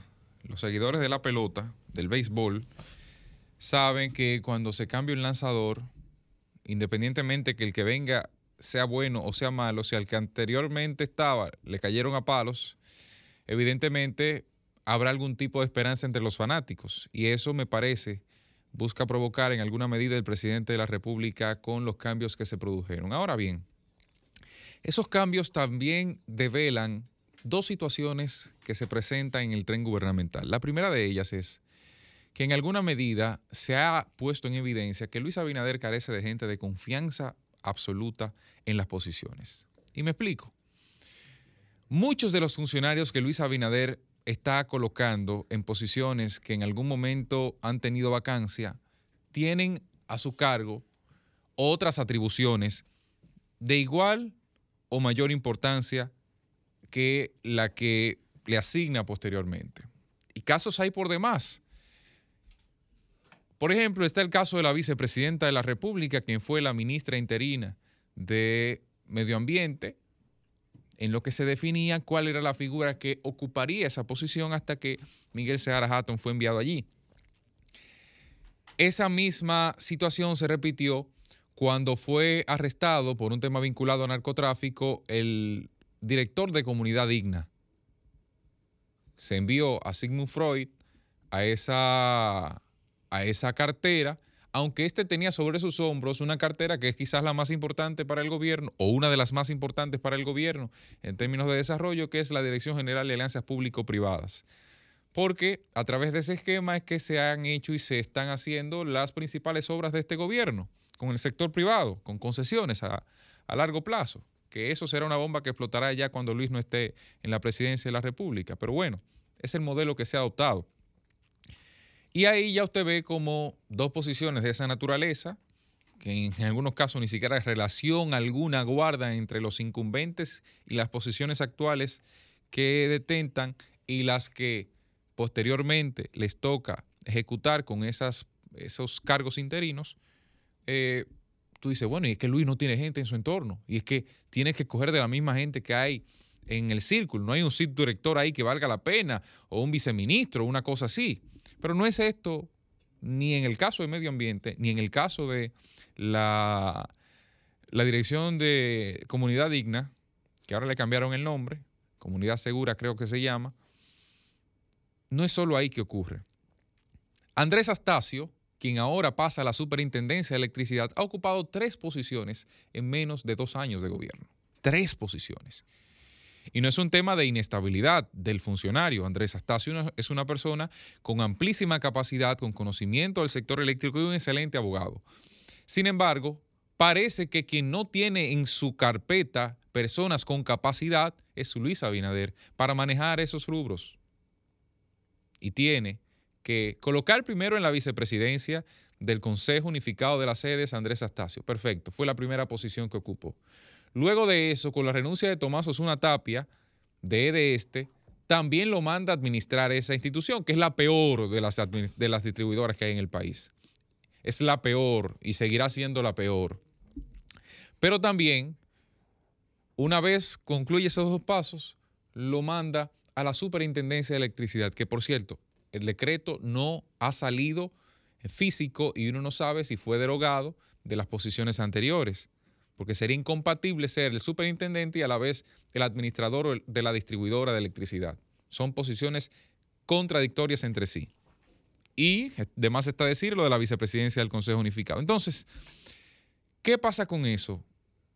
Parece que hay serios problemas en el círculo de confianza del presidente, pero no tampoco no se limita a esos tres que he mencionado. Nos vamos al ministro de la presidencia y resulta que es la misma persona que ya previo a ocupar esa posición ocupaba dos posiciones en el Estado. Joel Santos era asesor del Poder Ejecutivo en materia de turismo y era también el gerente general de AFP Reservas.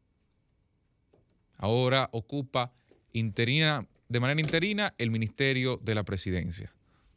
Caramba, no sé no sé si el gobierno en alguna medida teme de que haya, haya, nuevos escándalos con personas que puedan ocupar las posiciones.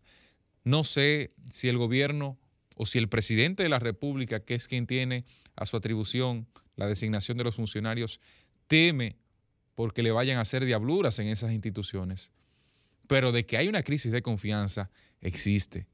Y eso en la administración pública no es nada positivo no es nada positivo. Eso sin hablar de los conflictos que se generan internamente, que provocó la salida, la renuncia del gerente general del Consejo Nacional de la Seguridad Social, o que provocó la renuncia ayer del, del director de CONADIS, del Consejo Nacional de Discapacidad. Esas luchas internas de las que tanto he hablado, esos conflictos esas, ese temor de todo el que está en el círculo parece que toma valor. Hipólito incluso, esta semana se pronunció sobre el tema y dijo, no, yo siendo Luis reviso el 95% de la gente que está en mi entorno, desconfío de todo el mundo. Un presidente así no puede manejarse. Y eso puede hablar del nivel de inestabilidad de muchas posiciones que durante estos dos años se ha evidenciado y que se refleja en cómo el dominicano termina recibiendo las políticas públicas que son implementadas. Sin confianza no hay gobierno. Y eso debe tenerlo presente tanto el presidente como la misma población al momento de evaluar quiénes les gobernarán. Cambio fuera.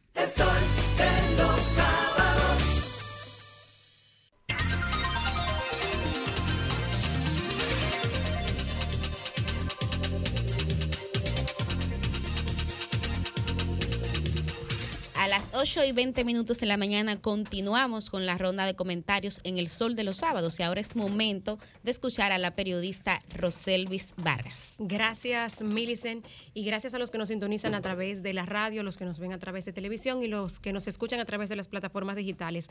Miren, yo soy una que tengo descargada la aplicación de Sol en mi teléfono y todos los días por la mañana yo me levanto con eso. En mi casa me relajan porque yo me cepillo escuchando Sol de la mañana. en la aplicación.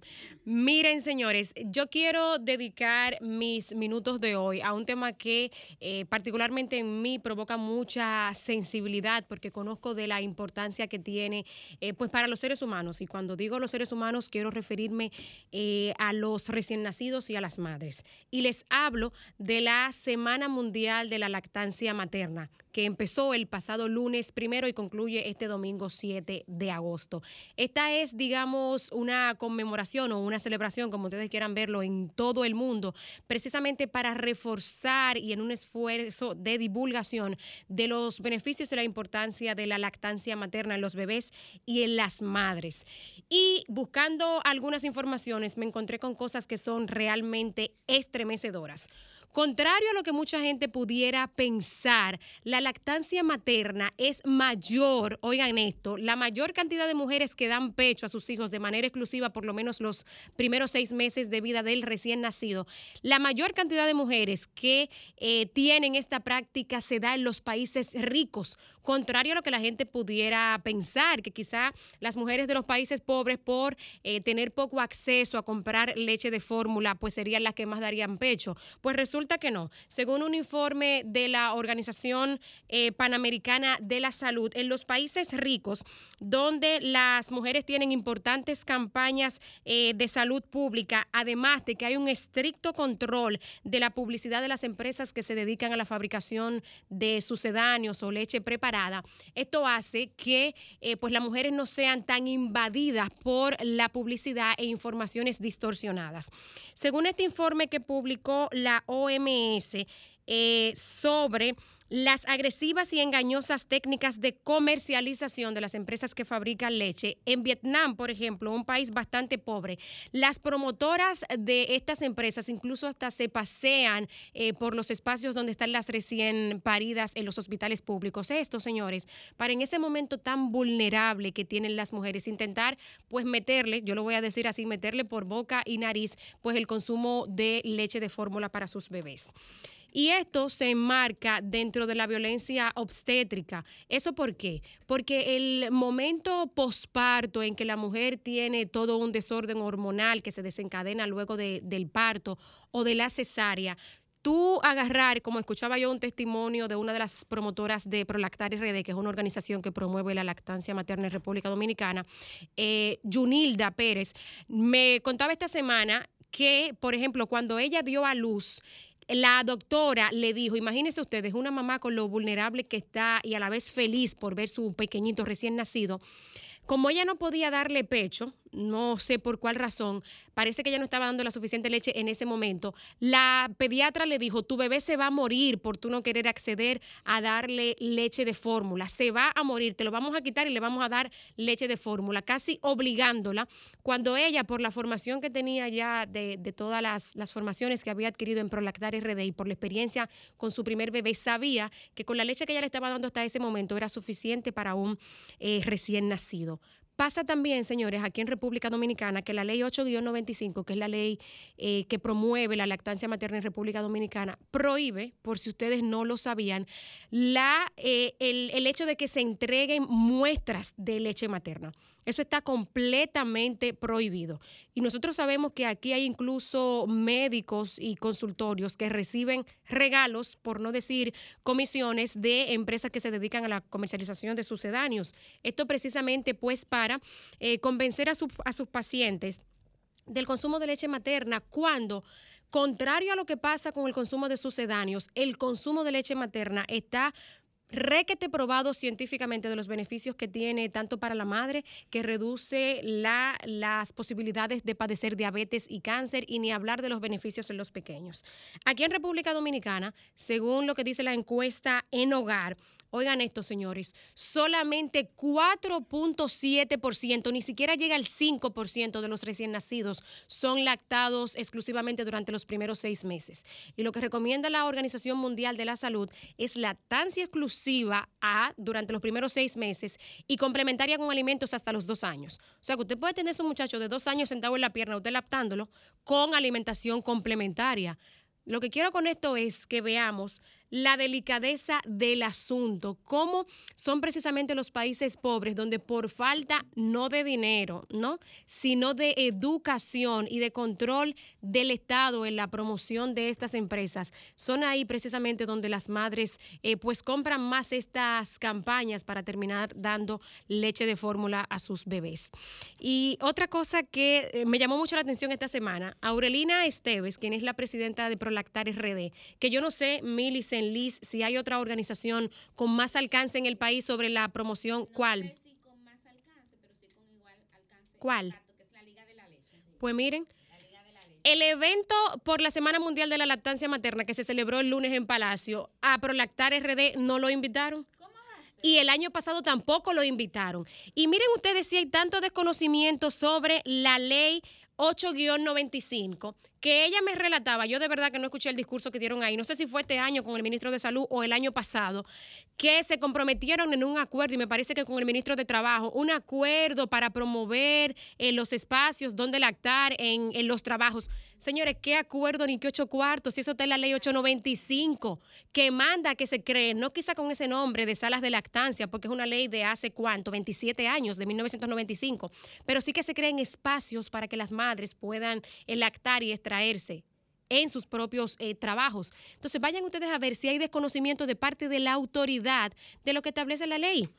La ley que declara como prioridad nacional la promoción y fomento de la leche materna. Mira, eh, Roselvi, hay que reconocer el esfuerzo que hacen eh, instituciones como Prolactar, que son mujeres que se ar- articulan usando la tecnología a través de grupos de WhatsApp sí, y dan una asesoría. Yo, cuando tuve mis hijos, gracias a Prolactar, fue que yo pude lograr hacer esa lactancia exclusiva. Entonces, creo que hay que reconocer ese esfuerzo. Y qué mal que la hayan excluido, porque de verdad que son mujeres que andan trabajando por una causa tan loable. Pero no solo eso, sino que con excluirlo no reconocen esa labor tan grande de ayuda. Bueno, yo no sé si que le quieren dar prioridad eh, quizá a las empresas que se encargan de la distribución de la leche de fórmula, dándole de lado a, a estas agrupaciones y a estas fundaciones que se encargan de promover la lactancia materna en el país. Pero atención, señores del Ministerio de Salud Pública y señores del Ministerio de Trabajo. En Prolactar, ustedes tienen más de 500 voluntarios y voluntarias en todo el país que pudieran perfectamente, como me decía Aurelina, si quieren poner, aunque sea en un oficinito, en un rinconcito en cada maternidad del país,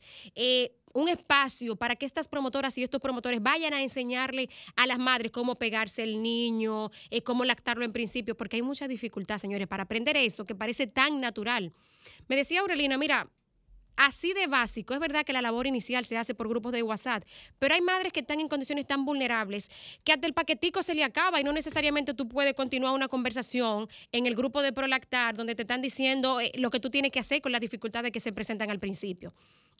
Que lo bueno es que en los centros comunitarios, en los barrios, las promotoras quizá tengan acceso, pero es una organización sin fines de lucro que apenas recibe creo que 50 mil pesos, lo que le dan de, de subvención por ser una ONG, y Prolactar no tiene un local, no tiene una secretaria porque no tienen cómo pagarlo. No sé si lo tiene la Liga de la Leche. Con esto lo que quiero es hacer un llamado a las autoridades a que nos sensibilicemos más mucho más con este tema, que no solo es para beneficio de los bebés, sino, señores, del ciudadano que vendrá en el futuro, porque es completamente diferente un niño y luego un adulto que fue lactado a uno que no.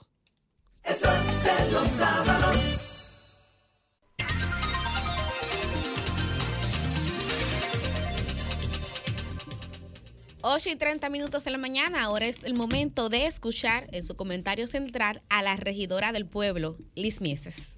Muchísimas gracias, Milice. Como siempre, un placer poder compartir desde esta plataforma Sol de los Sábados. eh, saludar a todas las personas que nos sintonizan todos los sábados desde temprano. Y quiero iniciar mi comentario felicitando a la ciudad primada Santo Domingo de Guzmán, quien en el día de ayer cumplió su 524 aniversario, la cual la alcaldía del distrito celebró con una Eucaristía en la Catedral Primada de América, donde nos acompañaron diferentes aliados de la ciudad, tanto como el administrador del Banco de Reservas, el director general de aduanas, la exministra Gianilda Vázquez, el expresidente Hipólito Mejía y obviamente nuestra alcaldesa Carolina Mejía, quien fue la anfitriona de la misma. Saludar este aniversario, también ponérselo en la mente a todos los ciudadanos, no solo los capitalinos, sino todos los dominicanos, porque la verdad es que esta ciudad, siendo la metrópoli, siendo la, la ciudad, el buque insignia de la República Dominicana, debemos de ser eh, agradecidos y, y ver las bondades que tiene nuestra ciudad de Santo Domingo de Guzmán. En ese mismo orden, quiero hablar sobre una inauguración que se llevó a cabo esta semana, que fue la inauguración de un mirador parque con más de 30 años que no se le pasaba ni siquiera por el lado. Y cuando le digo que no se le pasaba por el lado, es que fueron 30 años de olvido para diferentes comunidades de la circunscripción número 3 y es el Mirador Rosa Duarte. Señor, el Mirador Rosa Duarte se remozó completamente y se reinauguró. Y tengo que decir reinauguró porque aunque ya estaba y ya se había inaugurado hace un, un- muchísimos años, la verdad es que podemos decir que fue una inauguración porque fue una, remo- una remoción tan grande que se hizo, una remodelación completa y un remozado, un, un club completamente deportivo enfocado en deportes como el boxeo, que es un deporte muy que se realiza muchísimo aquí en el Distrito Nacional, sin embargo no ha tenido esa popularidad como gozan otros deportes, y ver cómo comunidades de, de tan escasos recursos, comunidades con tanta falta de área verde, hoy cuentan con parques como este Mirador de Rosa Duarte, hay que felicitar y, y agradecer esta gestión que ha tenido como buque insignia, yo siempre he dicho que en esta gestión de la alcaldía, de la cabeza de Carolina Mejía, se ha enfocado mucho en la recuperación de los espacios públicos, en la recuperación de esos parques para poder llevar espacios de esparcimiento a todo el dominicano, a todo el capitalino.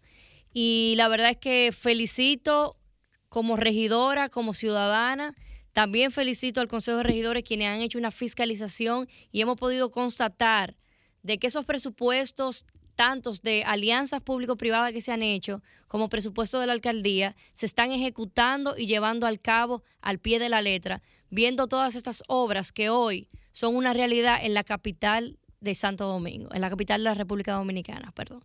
Pasando el tema, quiero hablar también sobre algo que nos repercute a todos, porque todos tenemos personas en la diáspora. Y qué bueno ver que hoy en día se, se le está dando esa oportunidad esa, a la diáspora de diferentes servicios, como fue lo, esta apertura que anunció el Banco de Reservas, de que va a aperturar oficinas en Europa y en los Estados Unidos ya a partir de octubre. Precisamente en España, en el caso de España se prevé una aprobación para esta representación desde mediados de octubre, la cual ya está a término de remodelación, y ver cómo el Banco de Reserva ha tenido el ojo puesto a la diáspora dominicana es digno de felicitaciones porque ya todas estas personas, que son alrededor de 2 millones de personas en, en la diáspora completa, van a ser beneficiarios de tener sucursales de Banreservas en España, en Miami y en Nueva York.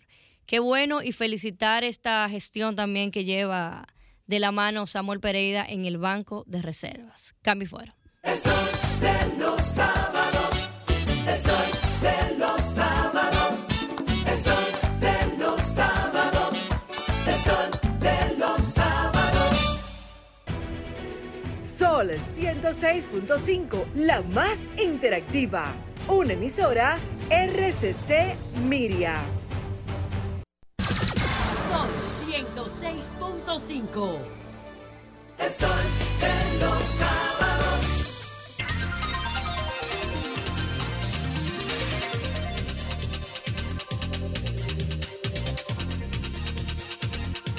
A las 8 y 38 de la mañana continuamos nuestra ronda de comentarios y es el turno de la versátil. Muy buen día para Sucia Aquino Otro.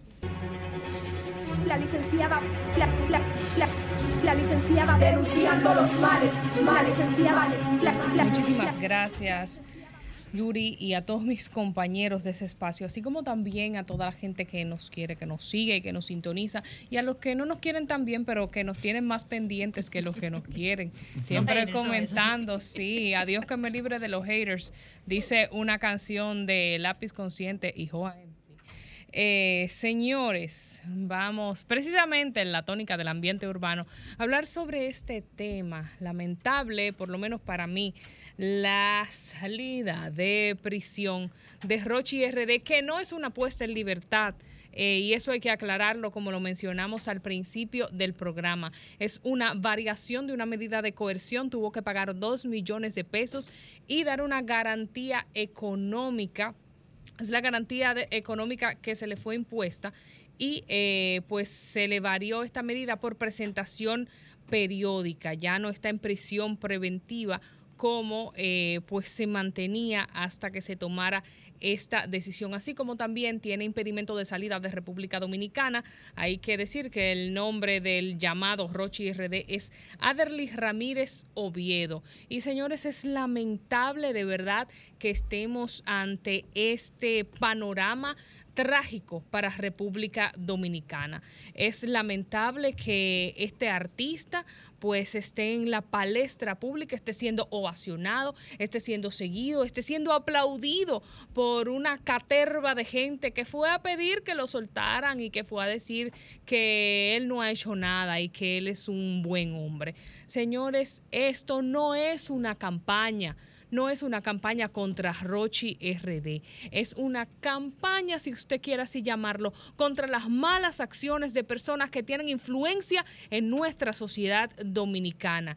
Y eh, que uno critique la mala conducta de una figura pública no quiere decir que uno desprecie su trabajo. Y esto se lo digo a toda la serie de bots y de borregos en las redes sociales que andan criticando a todo el que ose decir que una persona que está acusada de delinquir, de violentar la ley, está mal.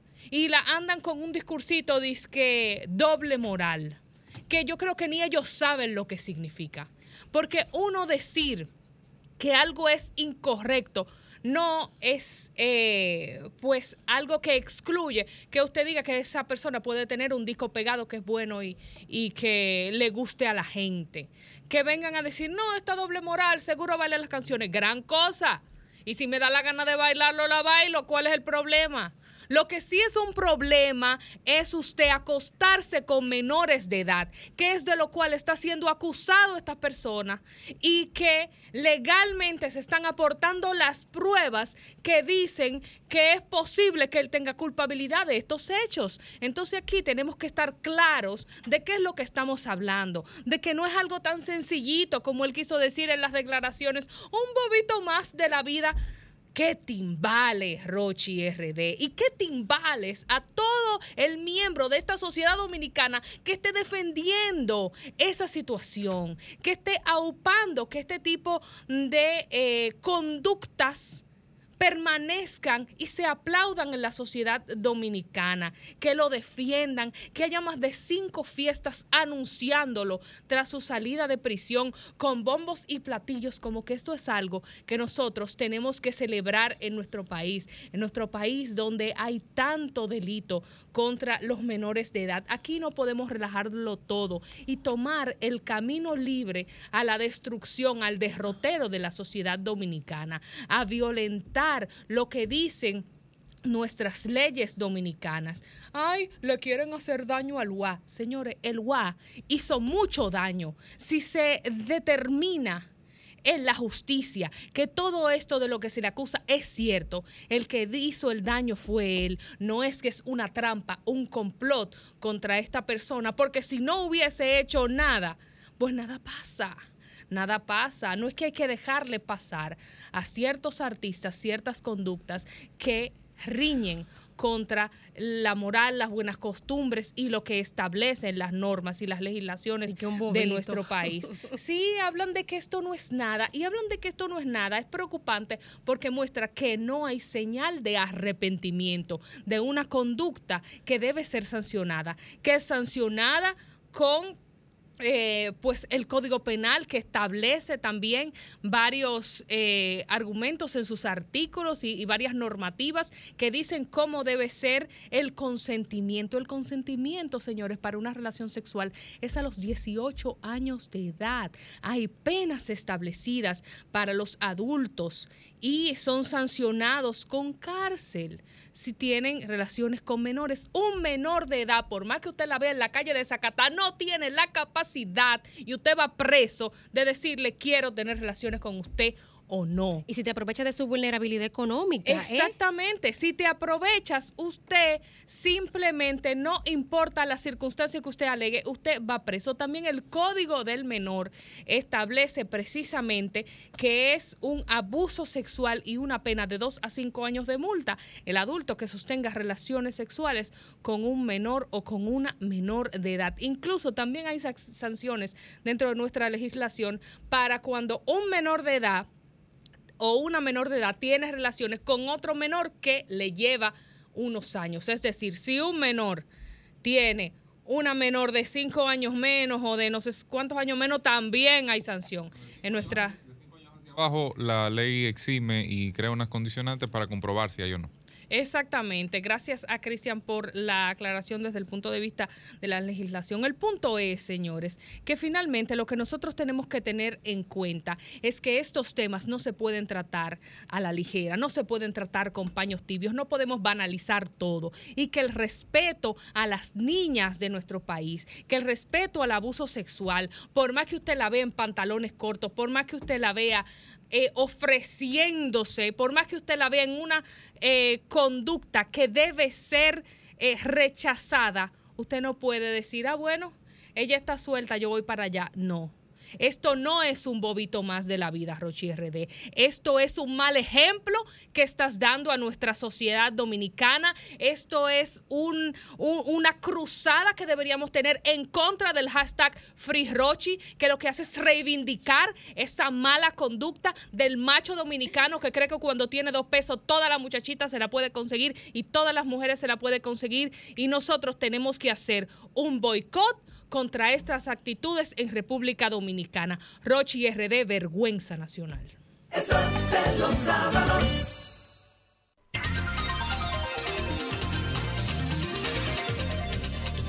a los seguidores de Roche. Amigos, cuando son las 8 y 46 de la mañana ha llegado el turno del comentario de la embajadora del pueblo, Milicen Uribe. Los jueces hablan por sentencias y el presidente Luis Abinader está hablando por decretos.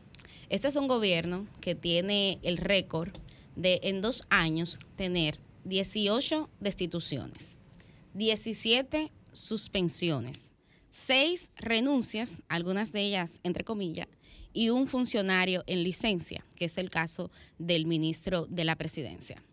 Eh, las instituciones y los cambios que han tenido lugar en estos dos años tienen todas un elemento en común y es que tienen lugar luego de escándalos públicos donde muchos de estos servidores públicos son objeto de cuestionamiento tanto por el uso de los recursos públicos como también por actuar en conflicto con la ley. Y miren, yo creo que el presidente Luis Abinader lo que ha decidido es salir de todo funcionario o toda funcionaria ruidosa. El presidente no quiere que le hagan coca, como se dice en términos populares. Y con esto está cuidando, yo creo que el principal logro de este gobierno, lo principal que puede exhibir en un contexto que económicamente es muy complicado, que es el tema de la lucha contra la corrupción y contra la impunidad, que es el punto de lanza, el punto de lanza de esta administración. Tanto así que desde que Luis Abinader asumió el poder, República Dominicana mejoró el índice CCC, que es la capacidad de combate contra la corrupción. Ha sido medida dos ocasiones en República Dominicana y en las dos ocasiones recientes ahí se ha visto cómo ha mejorado ese índice. Y esto, eh, señoras y señores, en gran parte, yo sé que hay gente que no le gusta que yo lo diga y lo recuerde, pero honor a quien honor merece, se debe a la gente, a la ciudadanía que tomó una, en su agenda el tema de la lucha contra la corrupción y no lo ha olvidado.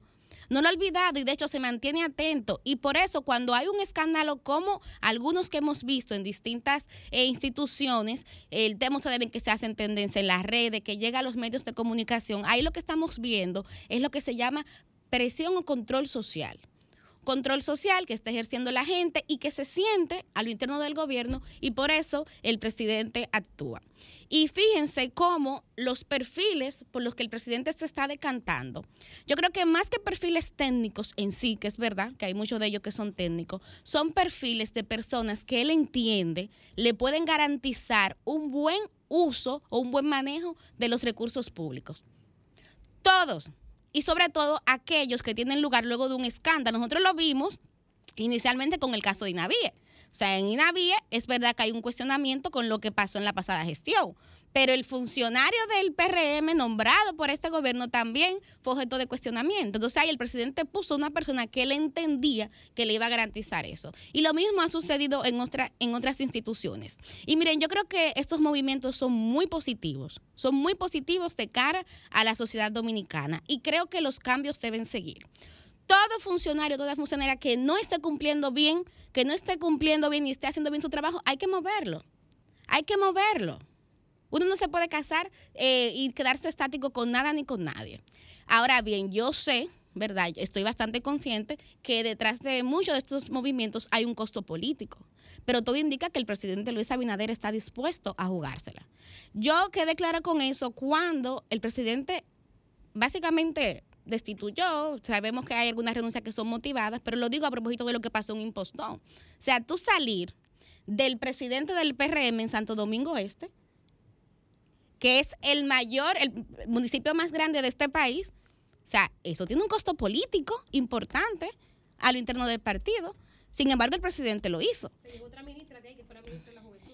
Eso, eso le suma la dificultad en esa zona. Exacto. Y ahora, con lo que ha pasado con Furcar, señores, Furcar era el jefe de campaña de Luis Abinader, el jefe de campaña, y ha quedado destituido.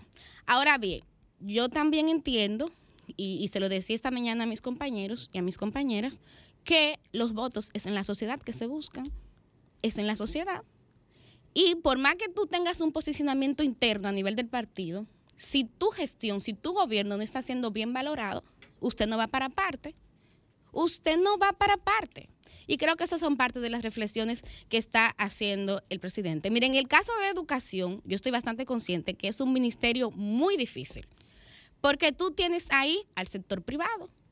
En educación hay muchos negocios, señores y señoras.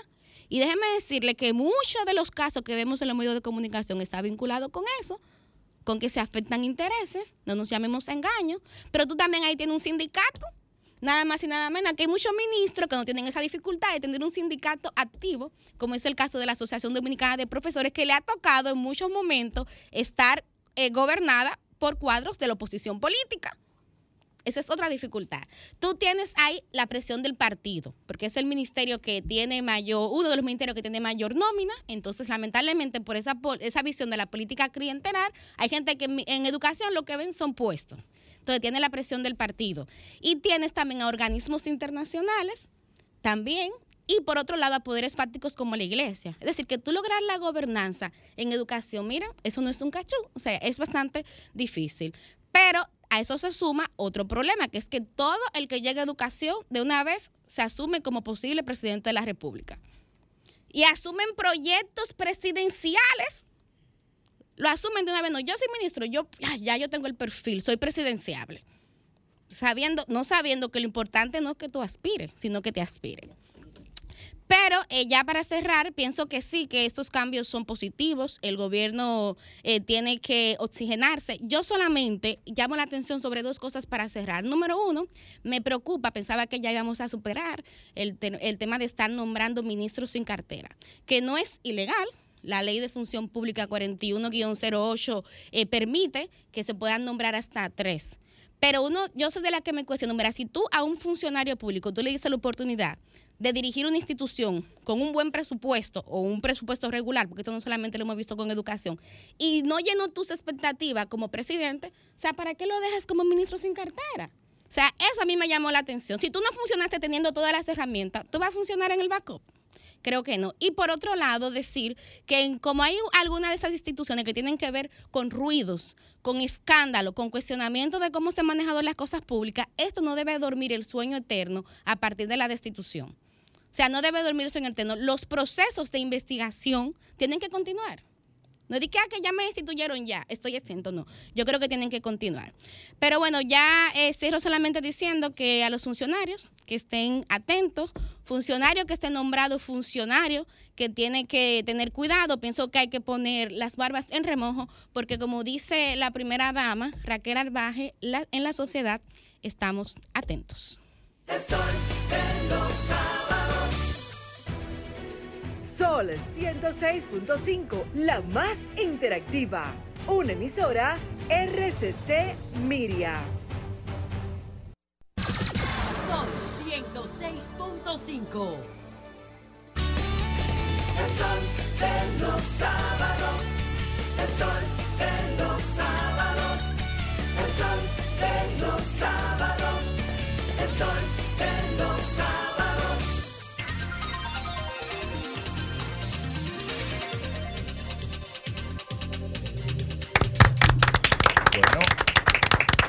A las, a las 8 y 59 de la mañana tenemos con nosotros a la doctora Margarita Cedeño, aspirante a la candidatura presidencial del Partido de la Liberación Dominicana. Es un honor para nosotros como Sol de los Sábados recibir a una dos veces ex vicepresidenta de la República y, con el favor de Dios, próxima presidenta de la República. Dios mediante, Esperamos, bueno. esperamos que sí. Muy buen día, doctora. Ahí con nosotros también está eh, don Antonio Espallá, presidente del grupo RCC Media. De la Muy buen República día. de Sol.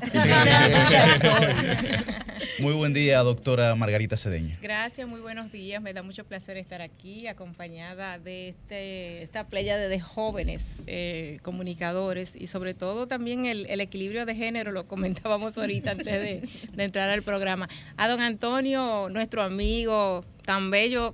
Gracias y perdón por molestarse hoy sábado. Caramba, siempre tan cortés, tan caballeroso, tan, tan solidario. Muchísimas gracias y que el Señor le siga bendiciendo grandemente.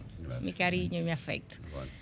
Bueno, doctora, eh, de inmediato preguntarle cómo van los trabajos de cara a la consulta del domingo 16 de octubre en la que usted competirá para eh, ser la ganadora del, del proceso interno del Partido de la Liberación Dominicana. Pues van súper bien. Eh, lo cierto es que ayer estuvimos en la provincia de Hermanas Mirabal y fue, bueno, maravilloso todo el, entusiasmo, eh, la pasión de la gente, cómo salen de sus propias casas. A mí me gusta mucho sentir ese calor y ese sentimiento y ese sentir orgánico por, por Margarita y por ese nuevo liderazgo y una, una política buena como, como queremos eh, llevar al, al- al gobierno, para que también ustedes los jóvenes sepan que sí, que desde la política se pueden lograr las transformaciones que se requieren, que podemos seguir eh, rompiendo los techos de cristal para, para las mujeres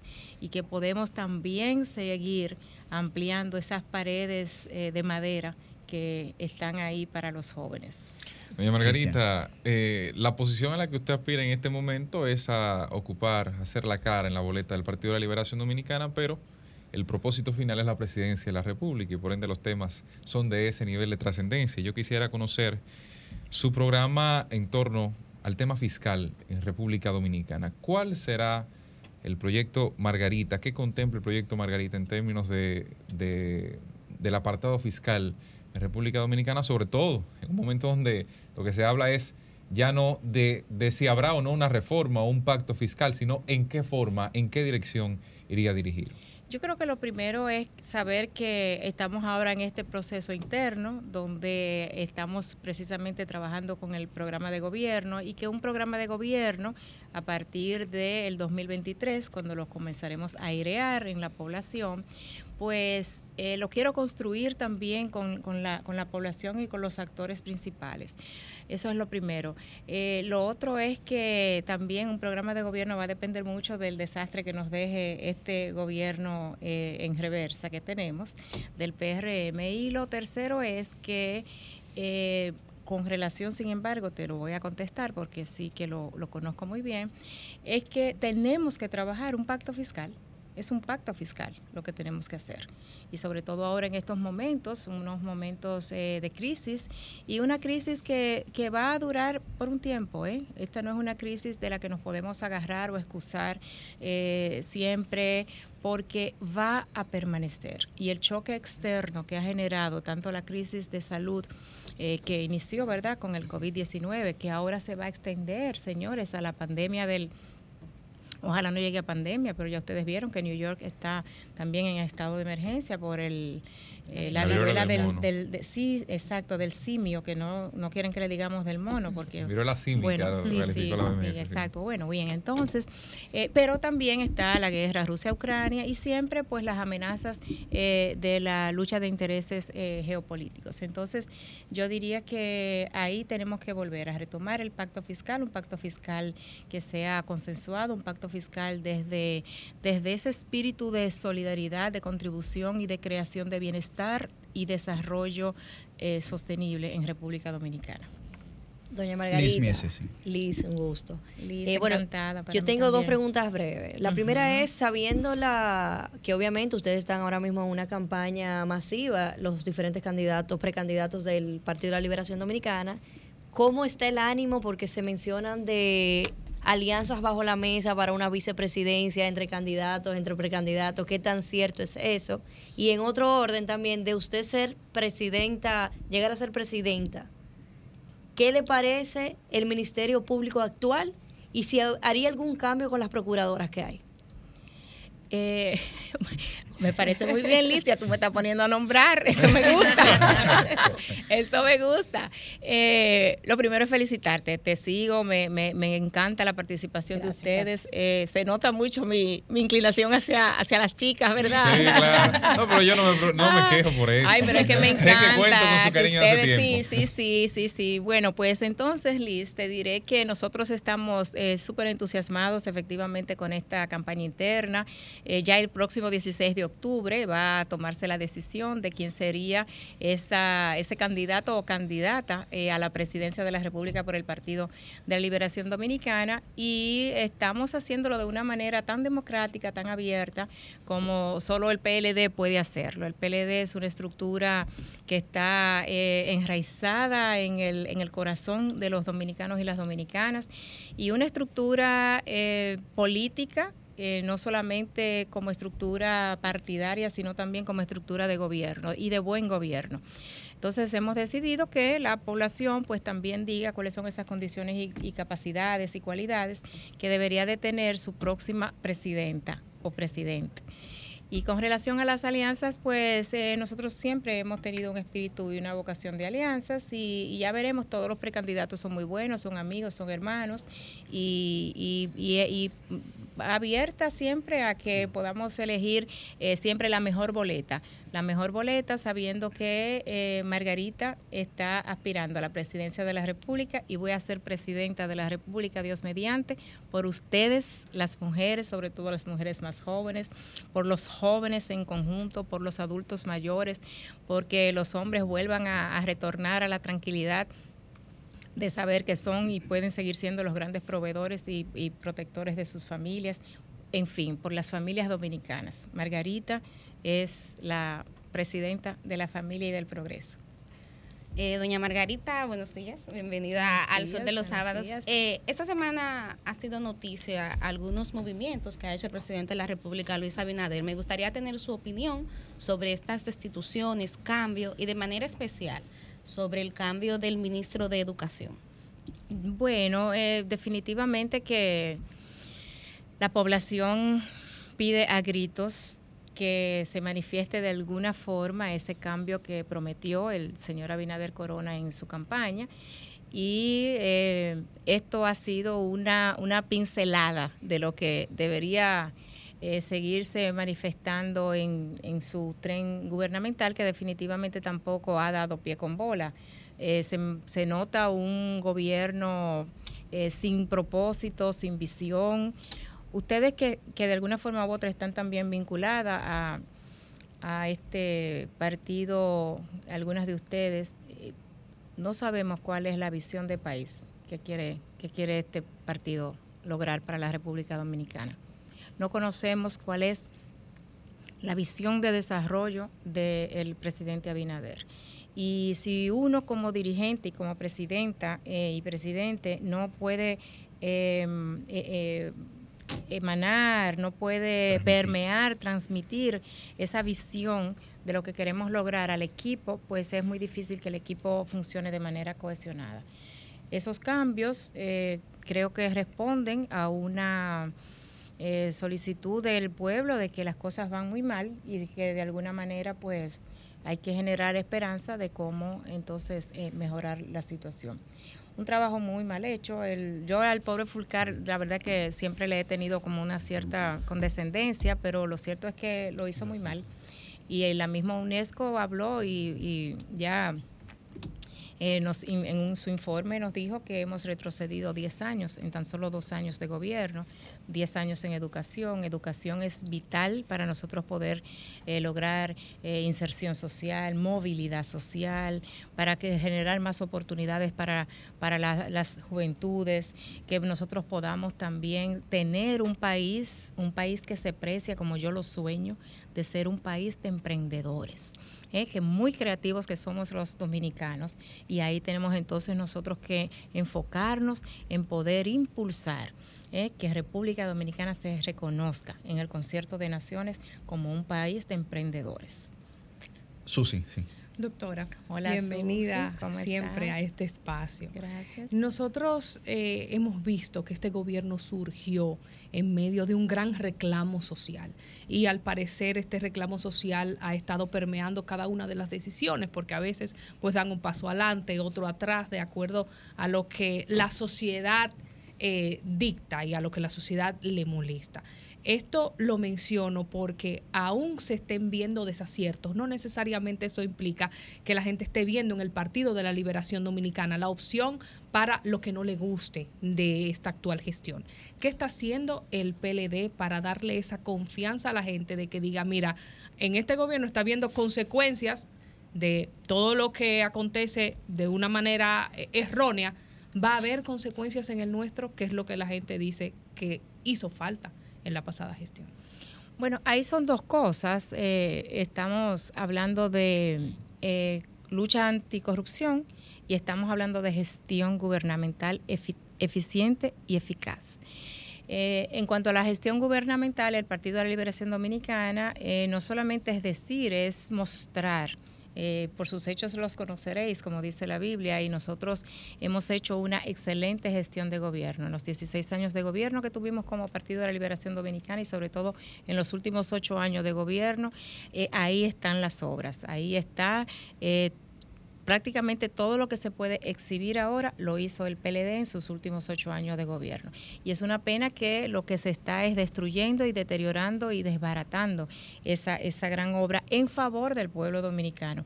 No es para promoción del PLD, sino para que el pueblo dominicano pueda continuar en su ruta de, de progreso y de desarrollo. Estamos hablando del 911, estamos hablando de un transporte eficiente, estamos hablando de las eh, de la atención primaria en salud para que las personas se puedan mantener saludables eh, y no tener que atenderse ya eh, a partir de las enfermedades crónicas o ese medicamento de alto costo que tampoco nunca apareció. Eh, estamos hablando de una educación de calidad, estamos hablando, en fin, de atención a la mujer, violencia contra la mujer. Estamos hablando de seguridad ciudadana, seguridad ciudadana, el- la protección de nuestras fronteras, en fin. Eh, así es que yo pienso que el, Partido de la Liberación Dominicana sí es la primera opción para el país, para los dominicanos y las dominicanas que sienten la falta y la, la imperiosa necesidad de que volvamos a gobernar y a gobernar bien.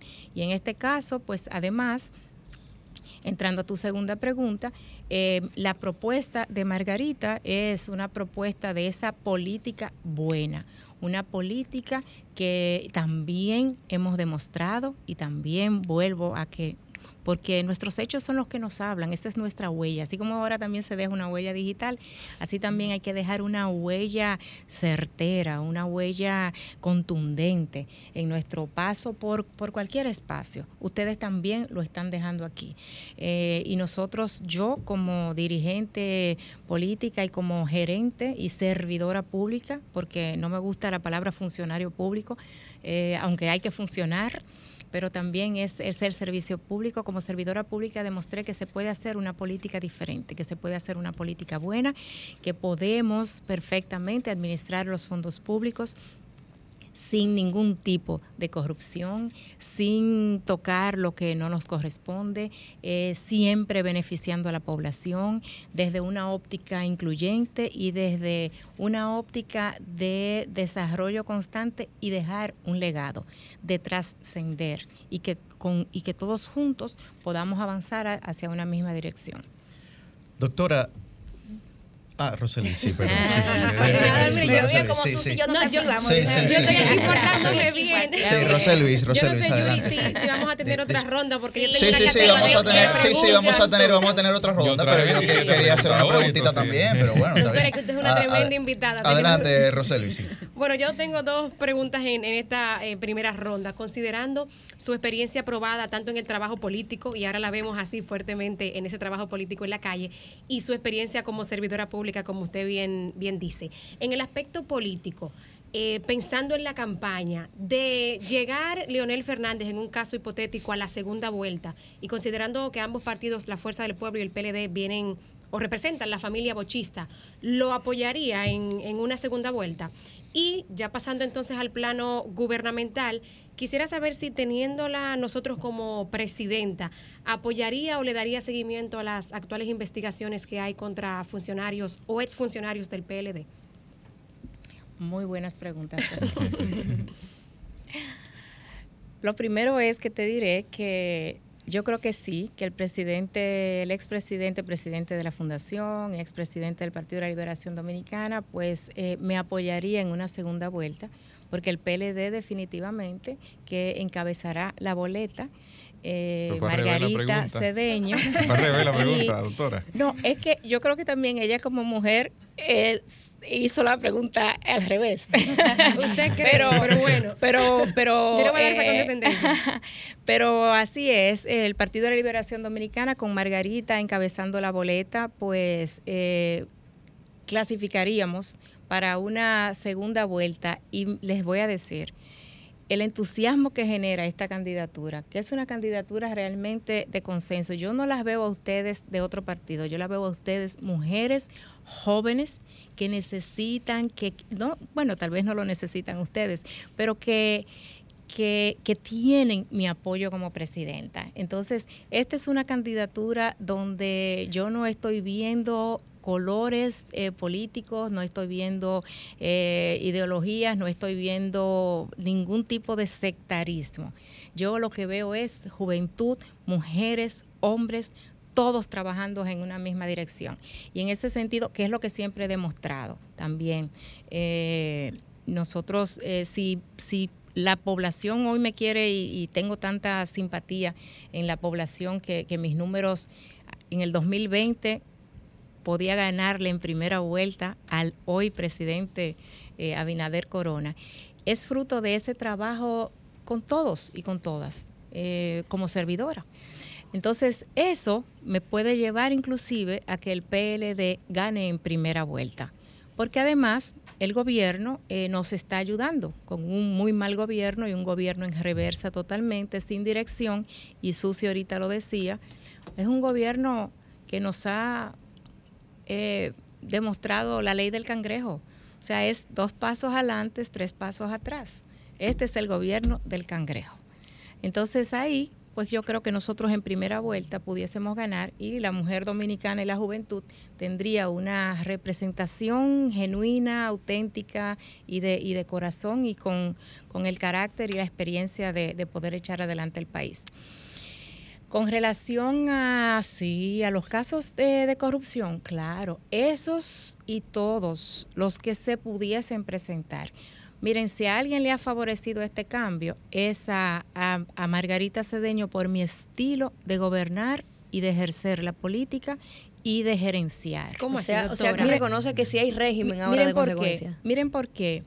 Porque en mi espacio de trabajo, yo siempre dije, aquí el que mete la pata me tiene a mí de frente, no importa quién sea, me tiene a mí de frente y voy a no solamente denunciarlo, sino que evidenciarlo públicamente. Entonces, yo pude eh, hacer un equipo maravilloso, un equipo de gente, señores, nosotros manejamos miles de millones de pesos al mes, sin ningún escándalo, gracias al Señor. Eh, y además, pero escándalo de ningún tipo, eh, ni siquiera botellas, eh, nada, eh, inclusión en la tarjeta de una manera eh, ilegítima, o sea, porque era familiar, primo, ningún familiar mío nombrado, en fin, o sea, hay un estilo de gobierno. Y ese estilo de gobierno pues es el, es el que vamos a llevar a la presidencia de la República Dios mediante a partir del 2024 y el Poder Judicial y el Ministerio Público pues seguirán a cargo de demostrar entonces la culpabilidad o no de los eh, implicados hoy en algunos escándalos de corrupción. Que quiero que sepan y decirles, eh, sin defender aquí a nadie porque no conozco las intríngulis de los expedientes, pero son escándalos de corrupción y ojalá que no se queden ahí en un gobierno populista que lo que ha hecho es agarrarse de unos escándalos de corrupción para opacar y para ocultar su incapacidad de gestión. Entonces, ¿por qué? Porque eso generaría en la juventud un, una, un espíritu de, de, bueno, la impunidad es lo normal. O sea, aquí todo el mundo roba y no pasa nada. Y eso no es así. Aquí no todo el mundo roba y aquí no es verdad que no pasa nada. Entonces, vamos a hacerlo bien, como hay que hacer. An- Antes de mi pregunta, doctora, darle el paso a Melissa, que es muy apasionada de este tema. Sí, Eh, exacto. ella le apasiona mucho este Cristian, tema, no- entonces no- hay que... Nos quedamos sin saber si la doctora apoyaría a Leonel Fernández. Sí, porque- sí, adelante, Melissa. eh, Sí.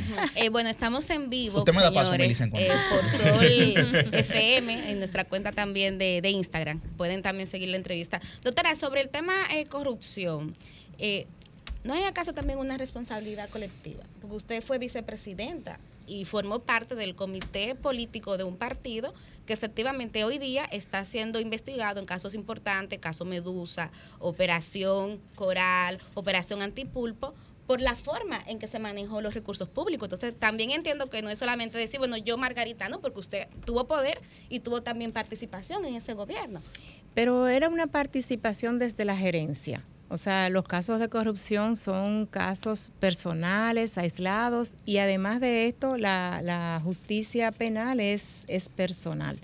Entonces, eh, no, no, no, no, no hay una, digamos, eh, nada colectivo. Eh, porque también muchísimas veces esas cosas se daban y uno no tenía idea ni sabía de lo que se Sí, pero trataba. algunas llegaban a la opinión pública mediante justamente reportajes de investigación, como hemos visto ahora. Ahora, como se han visto ahora, los reportajes de investigación. Eso es importante, que los reportajes de investigación siempre lleguen a tiempo y que además de esto, pues se puedan presentar con pruebas para que puedan ser sometidos a la justicia todos los actos de corrupción o que estén penados por la ley. Eso eh, yo ahí no tengo ningún tipo de eh, dudas en cuanto a que las cosas hay que hacerlas bien hechas. Lo único que nosotros dejamos como servidor público es nuestra, nuestro legado a nuestros hijos, eh, nuestro apellido que siempre, que nunca se mancille, que, que esa honra, la honra que es lo que es tan difícil de, de construir y tan fácil ahora con las redes sociales de destruir, pues es lo que nosotros siempre tenemos que proteger. Yuri Bien, Enrique. sí. Muchas, muchas gracias. Muchas gracias. bate. Te agra- Señor Yuri Enrique. Te agradezco, Melissa. Doctora, eh, ¿qué piensa usted de la actual gestión, digamos, de los programas sociales? Porque Margarita es la cara humana del PLD. Si se redujo la, si se redujo la pobreza de un 40 a un 20% durante los gobiernos del PLD, hubo mucha responsabilidad ahí de Margarita. ¿Qué piensa Margarita sobre eso en un momento en el que la sociedad dominicana se ve enfrentada a una situación económica bastante apremiante? Bueno, definitivamente los programas sociales son los grandes ausentes de este gobierno. O sea, lo que estamos escuchando es eh, escándalos vinculados a los programas sociales. Si se distribuye la tarjeta, no se sabe dónde está la tarjeta. Si la tarjeta, gracias al Señor que le cambiaron el nombre, eso es una de las mejores cosas que ha hecho este gobierno, que ya no me mencionan mi progresando con solidaridad, sino que ahora se llama Supérate. Y ahí es superar cada vez un escándalo al otro. Entonces, pero fíjate, es importantísimo, señores, los programas sociales. Los programas sociales ahora mismo serían la gran eh, pared de contención de la inseguridad ciudadana y de la delincuencia, sobre todo la delincuencia juvenil, que es lo que estamos viendo. Jóvenes en las calles delinquiendo con eh, delitos menores y no dudes tú que también sean de esos casi 700 mil jóvenes que nos eh, indicaron la semana pasada en un medio de información de circulación nacional que están fuera del sistema educativo durante todo un año. Con Progresando con Solidaridad eso no podía pasar. Miren, Progresando con Solidaridad y los programas de protección social, digo, son indispensables para esa lucha contra la pobreza, como lo demostramos. O sea, eh, nosotros dejamos indicadores de pobreza en su mínimo eh, porcentaje, lo cual ha sido un gran colchón también para que en esta gestión no haya un, digamos, una situación de ingobernabilidad o de estallido social con esta eh, desaprensión y desatención que ha habido para la población pobre. Con los programas de protección social nosotros podemos trabajar y hay que trabajar. Hay que trabajar el tema de educación, eh, tecnificación de la educación, el asunto, el tema de la salud, eh, el tema de la generación de ingresos. eh, o sea, la vuelta a la escuela, la deserción escolar, el embarazo en adolescentes, la violencia contra la mujer, la atención a la niñez, la protección de nuestros adultos mayores, el- la recreación y el deporte, eh, la cultura, eh, la manifestación de, de esas nuevas eh, ritmos musicales, bueno, del que yo también me inscribí con es Margola que sabe gobernar. Eh, pe- pero entonces hacerlo desde una, nosotros hicimos un programa muy lindo que se llamó Música Urbana por los Valores. Entonces hacerlo desde esa, desde esa nueva óptica de eh, movilidad social, pero, pero con valores, con valores. Entonces, eh, nada, eh, ahí desde que lleguemos el- en el 24 hay dos acciones inmediatas que vamos a tomar. Es volver a eh, los programas de protección social ampliados, profundizar su impacto eh, desde una visión de cierre de brechas, de inclusión social y de movilidad social. Esos serían nuestros tres eh, ejes para, para eh, implementar la política social. Eh, lo segundo es la atención primaria en salud. Eh, vamos a trabajar en- inmediatamente también para volver a, a trabajar. Bueno, Susi, usted, tú estuviste con Senasa, ¿no? Así es, y en pero el bueno. Ministerio de Salud Pública también. Exacto, pero vamos a trabajar entonces con la atención primaria en salud inmediatamente. Y lo tercero también que vamos a hacer es eh, la cómo, cómo crear empleos o cómo crear la generación autónoma de ingresos, eh, sobre todo para esa juventud, Nini, que son eh, un 34%. Nosotros tenemos la tasa más elevada de América Latina eh, y, y no la dejamos así. Lo que sucede es que ahí sí tengo que darle eh, una, una excusadita al, al gobierno y es que durante la pandemia los primeros empleos que se perdieron fueron los de los jóvenes y las mujeres. Las, los dos sectores más impactados por la pandemia durante eh, el año 19 al, al- al- y 20 eh, en el mercado laboral fueron eh, los de la- las mujeres y los jóvenes. Así es. Bien. Don eh, Cristian Cabrera. eh, Margarita, hay dos temas ¿En algún momento usted, siendo vicepresidente o primera dama de la República, le dijo a los jefes de Estado que le tocó acompañar desde cada una de las posiciones, andamos mal en esto, podemos modificar esto, podemos cancelar a X funcionario porque actuó eh, de alguna forma en lo que, una forma no apropiada?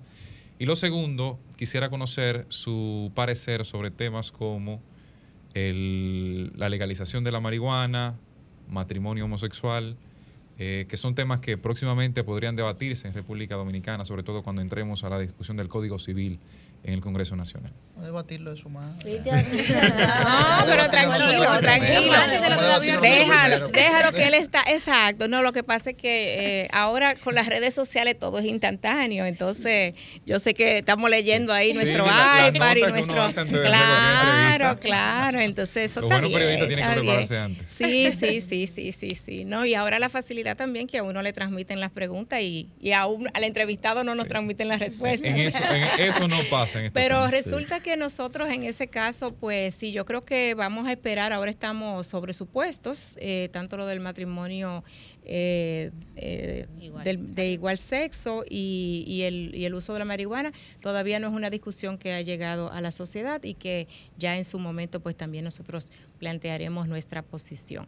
Y la primera pregunta... era- Sobre eh, tanto como primera dama y en la Ah, condición ya. de vicepresidenta, Sí. sí, Eh, le toca acompañar hoy. Mira, te diré que como primera dama tal vez uno se daba cuenta más de algunas situaciones porque, porque me las hacían llegar.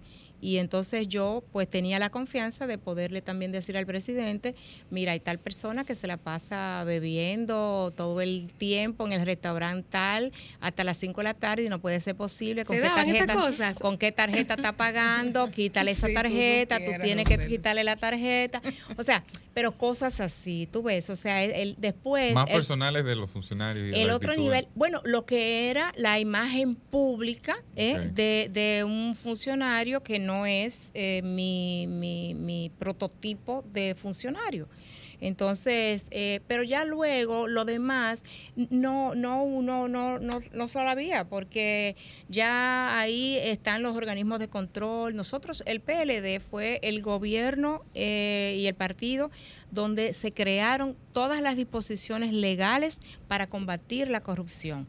O sea, nosotros eh, fortalecimos la Contraloría, eh, presupuesto, la cuenta única, el, el- quitamos la 1401 que tenía el, el presidente, pues toda la, la prerrogativa de poder decidir hacia dónde iba eh, unos fondos u otros, en fin, nosotros eh, la toda la pública, parte de, claro, toda la parte de la transparencia, eh, del acceso a la información pública, eh, la ética gubernamental, comisiones de ética en cada institución y que eran electas. Eran electas, no era que el- el- el- nosotros lo podíamos poner de dedo, sino que se hacía una elección y los mismos empleados eh, eh, definían y, y elegían quiénes iban a Pero conformar esa dicen que el problema comisión. es que crearon muchas leyes en términos de transparencia, pero no se cumplían. Y el caso Antipulpo, donde se vinculó inclusive a un pasado contra la Controlador General de la República, es un ejemplo, doña Margarita. Todo eso hay que verlo en justicia. Vamos a ver cuando todo eso se,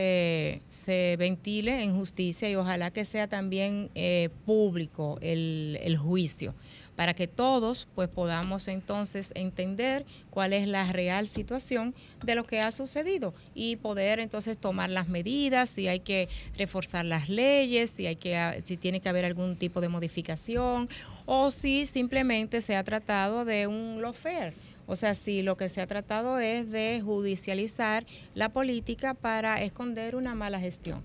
Eh, pero eso es importante, sí, para poder siempre enmendar eh, errores y para, sobre todo, fortalecer los mecanismos de control y, y las compras gubernamentales y demás. Que han, Sí, por- sí, han sí. propuesto una modificación ejemplo, incluso a esa ley. Sí, por ejemplo, eh, fíjate una cosa, Cabrera, ahora, bueno, y, y también tú que me dices de esto de, la, de lo colectivo, eh, no podemos decir que toda la... el- la, la desviación, la corrupción, el, eh, la desviación de fondos, eh, la corrupción, el mal manejo, la, o sea, todo el desastre que ha habido en los programas sociales y en educación, por solo presentarte dos ejemplos, o en la lotería, que está preso con el bono 13, No podemos decir que el presidente Abinader o que la vicepresidenta Raquel Peña tienen nada que ver con esto. Pero o sea, no podemos hablar que no podemos decir jamás que ninguno de ellos están eh, involucrados en esos temas. Así es. Eh, doctora, quiero cambiar el tema para aprovechar y también tener su opinión sobre dos tópicos. Qué bueno. Número uno, porque no vamos a monopolizar los temas, hay que dar ya. La gente quiere escuchar su opinión de muchos eh, Hablaron de- de tópicos. marihuana aquí para que tú Uno es el tema de, de las tres causales. Eh, usted es una mujer de fe, una mujer religiosa, hay quienes Ay, ay, ay. entendemos que esos principios religiosos no aplican cuando se van a tomar eh, decisiones sobre leyes y asuntos públicos. Entonces, todo indica que en la próxima legislatura se va a priorizar el conocimiento del Código Penal. Margarita es partidaria de que se incluyan o no las tres causales. Y lo otro es la pandemia silenciosa, doctora, los feminicidios, la violencia contra las mujeres, 43 mujeres asesinadas en el primer semestre de este año. ¿Qué haría doña Margarita para que la mujer dominicana se pueda sentir más segura? Claro, claro que sí. Lo primero es ser presidenta. Una vez siendo mujer presidenta, yo estoy segura que las mujeres todas nos sentiremos más empoderadas, más seguras y donde hay mujeres empoderadas, las sociedades progresan. Además, los hombres nos verían con otra cara, nos van a respetar mucho más. Eh, pasaremos de ser ese símbolo sexual o mujer de hogar que está solamente para la labor doméstica y subordinada al hombre, a que ya el hombre nos va a ver como un ente social eh, con igualdad de condiciones, igualdad de derechos, igualdad de capacidades. Eso, señores, ese simple hecho de tener una mujer presidente cambia la sociedad dominicana. Eh, yo lo he visto, lo he visto en otras sociedades, lo he visto en otros países y mi queridísimo líder y, y bueno, mi, casi mi mentor, Obama ya lo ha dicho que las mujeres eh, hacemos mejores gobiernos, Cabrera. Luego, luego eh, con las tres causales yo he ya conversado sobre ese tema en varias ocasiones. Efectivamente, yo soy una mujer de, de creencias religiosas, soy cristiana, católica. eh, no creo en el aborto por convicción propia y no solamente por convicción religiosa, sino porque se hace un daño terrible al cuerpo humano eh, y, al, y, a la, y al- a la psiquis, al alma, al sentimiento, porque es que el cuerpo se preparó totalmente y todas las hormonas para recibir, mantener ahí ese embrión y hacerlo crecer y que se desarrolle. Y entonces de repente tú sacas eso y, y, y cuando sacas un bebé, un embrión, un, un- un ser humano, una vida, y cuando tú quitas todo esto, el cuerpo se queda como, oh, oh, ¿y qué fue lo que pasó? Es como, es como cuando los, los aviones van a aterrizar de emergencia, que tienen que botar toda la gasolina, y aún así ocurre un, un accidente Pero y eso se es distinto porque estamos hablando de Sí, tres pero causales. déjame terminarte. Entonces, resulta que de todas maneras eh, hay un, un accidente, ¿verdad? O sea, hay una consecuencia. Entonces, eso es lo que yo he, visto, he vivido y lo hemos trabajado durante años con eh, los embarazos en adolescentes y las atenciones postraumáticas que tenemos que dar eh, a, la- a las, a las mujeres, eh, tanto en la parte psicológica como física, humana, de salud. Ahora bien, mis creencias personales no van a incidir en lo que sería eh, la voluntad popular. Eso es un tema del Congreso, donde el Congreso tiene que decidir, como representantes del pueblo que son, qué es lo que la población quiere y espera. Observaría la Dijo ley, por el ejemplo. doctor Pa- dijo Pacheco que ahora eh, ya no me va a tocar observarla porque según Pacheco la van a aprobar en la próxima legislatura. Por lo tanto, le tocará El al código. señor, al Exacto. Código Penal, le tocará al señor Abinader Corona decidir si va a mantener su posición ¿Y qué de que está a favor de las tres causales o si va a seguir aplicando medidas populistas y echando hacia atrás lo que ya había dicho antes. ¿Qué usted le recomendaría al presidente Abinader eh, si el Código como líder nacional, como ex vicepresidenta, tantos años en el gobierno y en la política, y como futura presidenta del país, te digo algo que tengo muy claro, que he aprendido y que recomiendo. No se dan consejos que no se piden. Bien. Eh, Susi, sí, adelante. Faltó lo de los feminicidios. Ah, perdón. sí, sí, Ah, doctora, sí. pues sí, pero muy bien. Déjame decirte que es que yo he trabajado el tema de feminicidios de una manera intensa y, y además eh, muy apasionada y enfocada. Y cuando nosotros estuvimos trabajando con Rosana Reyes, una excelente procuradora de la sí. Eh, ahora no tenemos, ahora no hay una Procuraduría de la Mujer, ahora todo es una Procuraduría Anticorrupción. Ahí es está que Ana nos Andrea, hemos vuelto... doctora ¿en quién? Villacamacho, Ana Andrea Villacamacho, al frente de la Procuraduría Especializada. Ajá. Sí, señora. Ah, pero mis felicitaciones. Ah, no, pero que yo no sabía. No sabía, no sabía. Como tampoco, ¿quién es? De ¿De Sol. aquí? Sí. Ay, pero Tiene un mira. programa así. de- Trátame bien. sí. En un ratico después de nosotros. Manténgase sintonía la tarde entera que lo va a escuchar. Ah, no, pero ¿Será que usted quiere decir bien, que las bien. otras Bueno, pero lo las que otras procuradurías?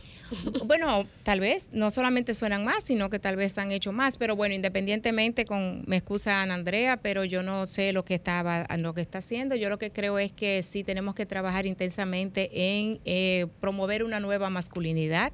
Eh, lo hice con un programa desde esa nueva masculinidad para que el hombre eh, vea a la mujer no como un objeto sexual o como una propiedad del hombre, sino que haya un respeto, admiración eh, y acompañamiento. O sea, es inhumano y es eh, totalmente insólito que la persona que está llamada a quererte, a acompañarte, a, a protegerte, a estar contigo, a ser parte de tus sueños, eh, de, tu, de tu caminar, de tu avance en la vida, carámbale que acabe con tu vida. O sea, eso, ese es el crimen más atroz que, que- que se puede cometer. Pero también nosotros trabajamos entonces ya desde el empoderamiento de la mujer, para que la mujer entonces ya pudiese eh, tener algunas técnicas para solución pacífica de conflicto, cómo defenderse. Nosotros hasta, hasta judo, clases de judo eh, le, le dimos Ay, a las ay, ay. mujeres para que pudieran aprender a defenderse. Eh, creamos la seña también para que cuando, cuando hay alguna situación, pues que lo, lo puedan comunicar. Creamos un espacio y todo eso a través de las políticas eh, de, de- sociales. Eso es importante po- que funcionen. Porque es que la política social es un entramado de protección que funciona como un sistema en la sociedad. Entonces también creamos unos grupos de apoyos en las comunidades, en los barrios, eh, de manera que eran ellos, porque a la mujer no le da tiempo a llamar, o, a- o al niño que está ahí viendo, o, o el familiar. Bueno, a veces ustedes han visto eh, eh, salvajes, animales que matan a la mujer y también a la suegra, o a la tía, o al que, o al que intervenga. Entonces, entonces, eh, ahí pues eh, esos grupos de apoyo, ¿verdad? De los barrios, para que también ellos pues pudieran entrar eh, tanto en el tema de la, de la denuncia como de la protección, eh, tratar de sacar a la mujer de allí. A la mujer hay que trabajarle mucho eh, todo esto, con el doctor Luis Vergés también lo trabajamos, porque eh, muchas veces las mujeres no se dan cuenta de que están siendo víctimas de violencia, porque es un comportamiento, bueno, hablando de cangrejo, es como el cangrejo cuando tú lo echas en el agua fría y el agua se va calentando, él no se da cuenta que el agua se está calentando. Entonces eso pasa a la mujer cuando está en esa situación, muchas veces no se está dando cuenta hasta que no llega al final. Pero también no solamente trabajamos con las mujeres, sino que aquí nadie estaba trabajando con los niños víctimas de feminicidio. Y lo hizo Margarita Cedeño y su equipo de gobierno. ¿Por qué? Porque yo decía, ¿quién está atendiendo a los niños? Y esos niños que quedan huérfanos, pero no solamente huérfanos físicamente, huérfanos espiritualmente, emocionalmente, mentalmente. Porque además, su papá mató a su mamá. La familia de la mamá, que es con quien generalmente quedan los niños, la familia de la mamá es enemiga de la familia del asesino. Pero la familia del asesino es enemigo de la familia, es enemiga de la familia de la oxisa, de, de la señora de- asesinada, porque esa familia me metió preso a mi hijo. Entonces, ¿y ahí quién está en el medio? Los pobres niños. Se quedan sin familia, se quedan huérfanos del todo. Y ahí empezamos a trabajar con ellos. Un trabajo bellísimo que ya luego también les puedo contar, pero la experiencia es que, por ejemplo, en diciembre también les hacíamos unas fiestas de Navidad. Yo llegué a Y le- participar de alguna, le ¿te servíamos almuerzo. Sí. Y, y, y- y miren una cosa, eh, con- le hacíamos, eh, porque bueno, contratábamos para, para una semana completa y así me salía economía de escala más barato, ¿verdad, don Antonio? Entonces, La las mujeres nosotros, manejando. sí, Sí, claro, administrando. administrando, administrando lo poco. Claro, si voy a poner el techo, ya ese techo, no, no, no, yo te lo pago por tres días, es lo mismo, porque uno lo paga por un solo día y al otro día lo desmontan, entonces no, no me lo desmonte al otro día, me lo desmonta a los dos días y yo lo pagué por un solo día. Era así.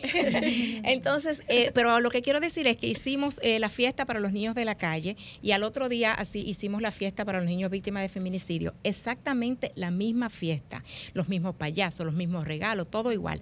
Los niños el primer día, eh, los de la calle, eso era una bulla y un escándalo y una cosa y una, y una algarabía y una felicidad. Y, y al otro día era todo muy tranquilo y los Wow. payasos ve y así. Y yo Wow. decía y qué ustedes le dijeron a los niños yo pensé que era seguridad o alguien que le había dicho que se estuvieran tranquilos que no podían hablar mucho que no.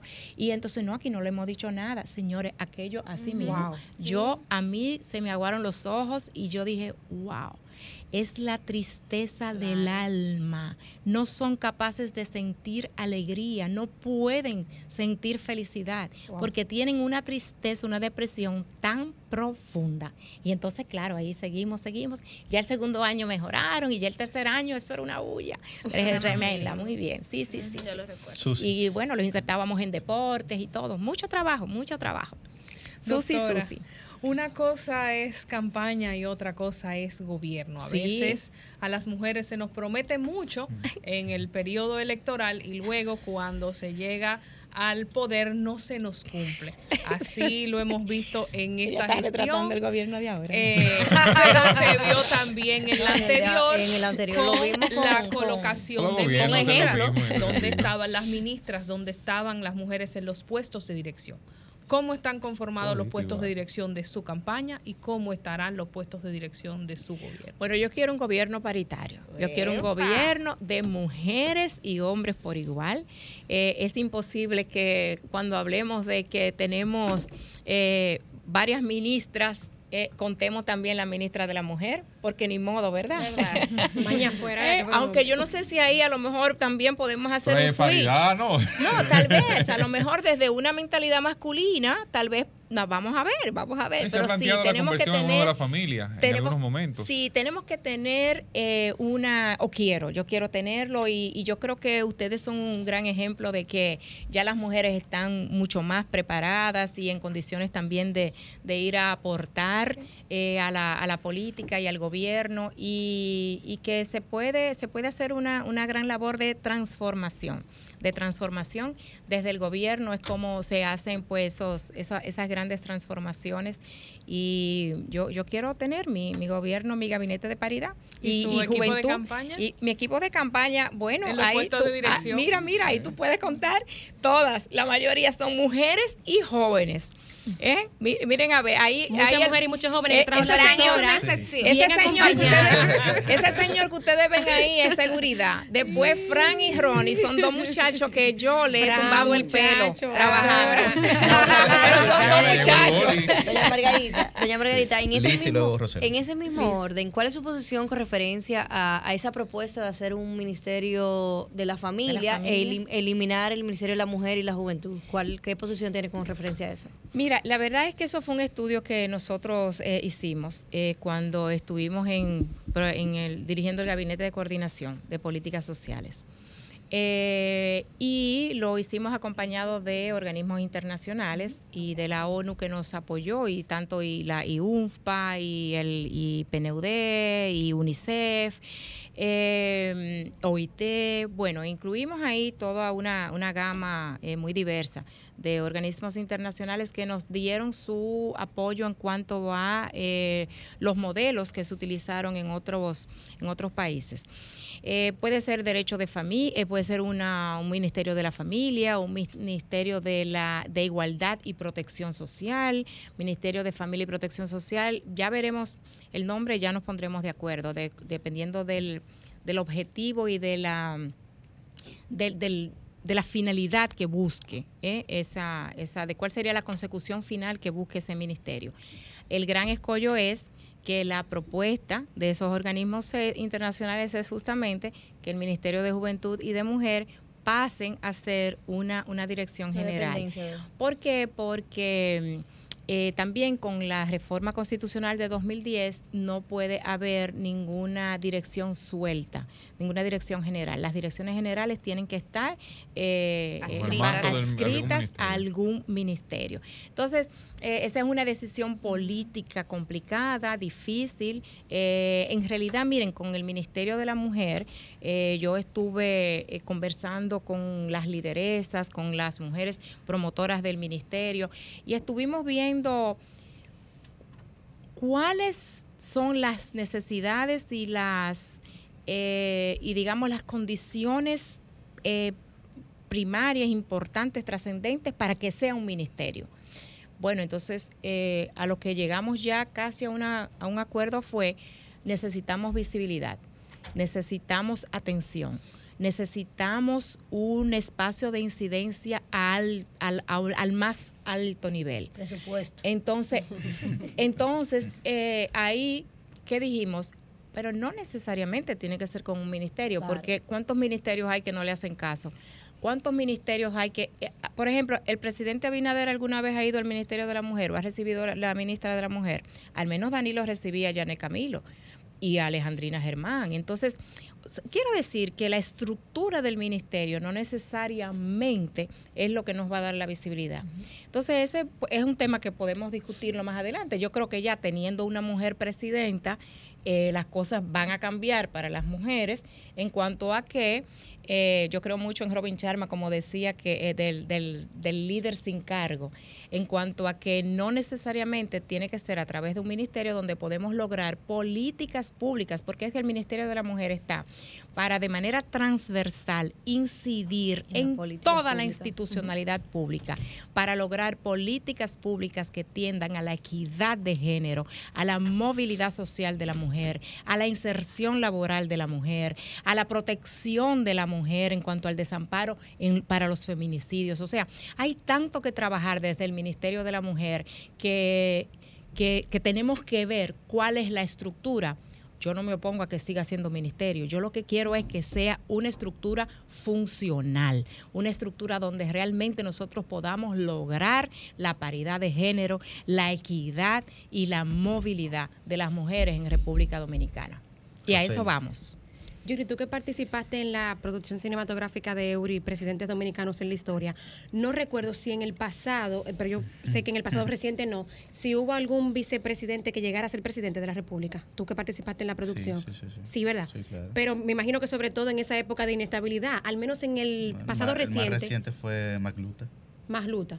Doctora, ver si, si, si en alguna forma usted entiende que quizá ese acontecer histórico de hasta dónde han llegado los, los vicepresidentes pudiera afectarla y su opinión sobre lo que decía Domínguez Brito, me parece que fue ayer, que él dijo que para él sería un honor que cualquiera de los demás aspirantes a la nominación presidencial estuviera con él como candidato vicepresidencial. ¿Usted qué piensa de eso? Me encanta, tú eres brillante. a mí me han Está en sol. encantado. Eh, sí, pero ella tiene como varios de los astros del sol, Ah, bueno. iluminándole las preguntas. Pero miren por qué. Porque ella me la pone para yo batear por los 411. Eso es lo que más me gusta. Eso es lo que le gusta a la doctora. Oye, lo que pasa. Yo le estoy dando seguimiento, doctora, Margarita al- al proceso de- Cedeño- de consulta Sí, del partido. Sí, sí, no, muy bien, muy bien, me encanta. Mira, lo que pasa es que Margarita Cedeño vino a romper parámetros. Margarita Cedeño vino a que la mujer dominicana finalmente tenga el puesto, la condición y la visibilidad que necesita, que se ha ganado ¿eh? y que tiene todas las condiciones para asumir. Entonces, yo te pregunto, ¿tú habías visto una primera dama que llegara a vicepresidenta? Pues ahora tú vas a ver una vicepresidenta que llega a la presidencia de la República. Y como presidenta de la República, yo voy a elegir al mejor de los vicepresidentes que me puedan acompañar a hacer una gestión honesta, transparente, eficaz y de servicio y de trascendencia para la futura generación. ¿Llevaría en la dupla a una mujer? Vaya. Otra Tal mujer. vez no, porque estamos hablando de equidad, pero quién sabe. Bueno, hemos estado tanto tiempo oprimidas que no importa que Oye. estemos Final- final- finalmente, finalmente, Millicent, una Sí, última. doctora, la última pregunta. Compórtate, Millicent. Me, me he No, comportado. Lo que Millicent, pasa es por que yo tengo, que hacer las preguntas incómodas porque hay una me audiencia que encanta. quiere saber. Yo, yo quiero, perdóname, La embajadora del pueblo, pero yo necesito felicitar a don Antonio. Don Antonio, yo lo quiero, yo lo quiero muchísimo, yo lo quiero mucho, mucho y, y- y él, él lo sabe, él lo sabe. Tenemos una amistad de años. Pero además, miren, es que, es que los buenos nos juntamos, los inteligentes nos atraemos ¿eh? y, los, y los honestos nos admiramos. Entonces, yo quiero felicitarlo porque este es un súper equipo. Digo, el sol de la mañana que no se me ponga tampoco eh, celoso. Ahí también hay un súper, súper equipo, pero ya es un equipo, ¿verdad? Más, más maduro, más experimentado, que, que ya ha estado en, en otros, eh, en otros espacios también eh, analizando. Pero ustedes que son jóvenes, o sea, cuando uno descubre jóvenes talentosos, brillantes y puede generar esta armonía también en un mismo espacio de análisis, de discusión, con una heterogeneidad de, de- creencias eh, políticas, religiosas y culturales y demás, pues eso es liderazgo. El liderazgo es uno saber eh, buscar, descubrir y colocar a la persona en el lugar donde es capaz de desarrollar con más amplitud todas sus eh, capacidades y condiciones. El Así es que Ferrari. felicidades. Don Antonio de- el, de- el del Ferrari. Gracias. Eh, Estos muchachos son el, el relevo de la comunicación. Sí, o sea, y el muy relevo del sol. bien, Pronto tal vez lo bien. verá usted Muy en unos bien. años en el sol de la mañana. Muy bien, muy bien, me encanta, me encanta. años, Miren, Antonio. ustedes saben que esta Y- tarde y me- déjeme decirle, aquí yo creo que hay más mujeres que hombres, ¿no? Sí, eso es lo que decía al Claro. principio, Sí, que me sí. encantaba, sí, sí. Cabrera O sea, tiene que que... no- no hay que- no, y Felipe, Va- se va nos- pesado. Felipe se nos Ah, quedó Felipe, también hoy. Felipe, Entonces, Felipe, Felipe. Ahí hay que sortear por varios. Sí, Felipe, Felipe estuvo trabajando con nosotros una época. Felipe conoce muy bien sí. Progresando con Solidaridad. Ustedes saben que esta tarde, hablando de Progresando con Solidaridad, voy al Club Calero en Santo Domingo Este. Ahí me estarán, bueno, reuniéndome con unas dos mil, tres mil personas que van a, a seguir apoyando a Margarita, presidenta de la República, eh, a partir del 2024 por el PLD y que si vamos en una segunda vuelta, entonces ya usted sabe que ahí vamos a tener el apoyo de todos los otros partidos, eh, sobre todo ese orgullo henchido de, del ex esposo que hoy dirige la Fuerza del Pueblo. y entonces, eh, no, esos son mis primos. Bueno, tú sabes, mi hijo, ustedes, Claro. ustedes, yo, yo yo los Claro, pues yo adoro, tengo- yo los Yo tengo adoro. hermano que es miembro del Comité Central de la Fuerza del Pueblo. Claro, que Y mi tengo grandes amigos que es mi, mi amigo, claro, sí, to- todos. Esos son mis amigos queridos, mis hermanos. Mira, bueno, hoy miren, hizo falta eh, Felipe. Felipe, Felipe. y, y también Guillén. Sí. Sí, está bien. Guillén. Miren, y bueno, el Club Calero hoy a las 4 de la tarde, ahí estaremos y, vamos a vamos a, presentar y a, también ahí varias de nuestras propuestas de gobierno y demás. Y yo no quiero cerrar también sin, bueno, lamento que cierre, cierre con una nota triste, pero eh, mi sentido pésame por Domingo Jiménez. Hablando de los primos y de los hermanos, Domingo era un hermano. Y quiero que sepan que yo conversé con él como media hora antes de morir. Eh, sí, sí, sí. O sea, le mandé un voice y él, y él, bueno, él se sonrió mucho y todo. Y luego entonces, que nada, ya estaba en las últimas.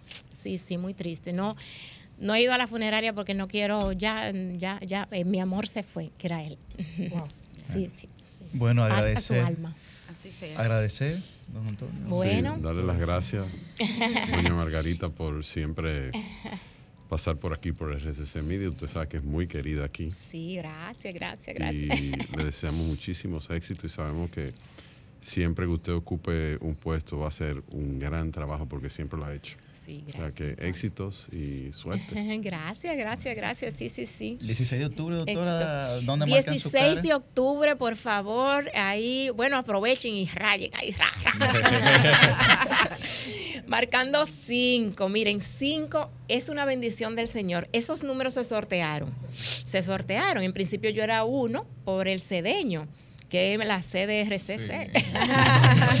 Eh, y entonces, bueno, lo comenzaron, que si, bueno, que por es que ella es uno, porque si es que ella está adelante, que, que si ella tiene más números, que, que si entonces, que, que van a decir la gente, que ella ya ganó. Entonces digo, no, está bien, tranquilo, que el que está ganado no pelea. El que está bueno no forza. El que está bueno, entonces, vamos a sortearlo. Miren, entonces, papá dio grandioso, cinco, cinco de mano limpia cinco de las cinco estrellas del PLD.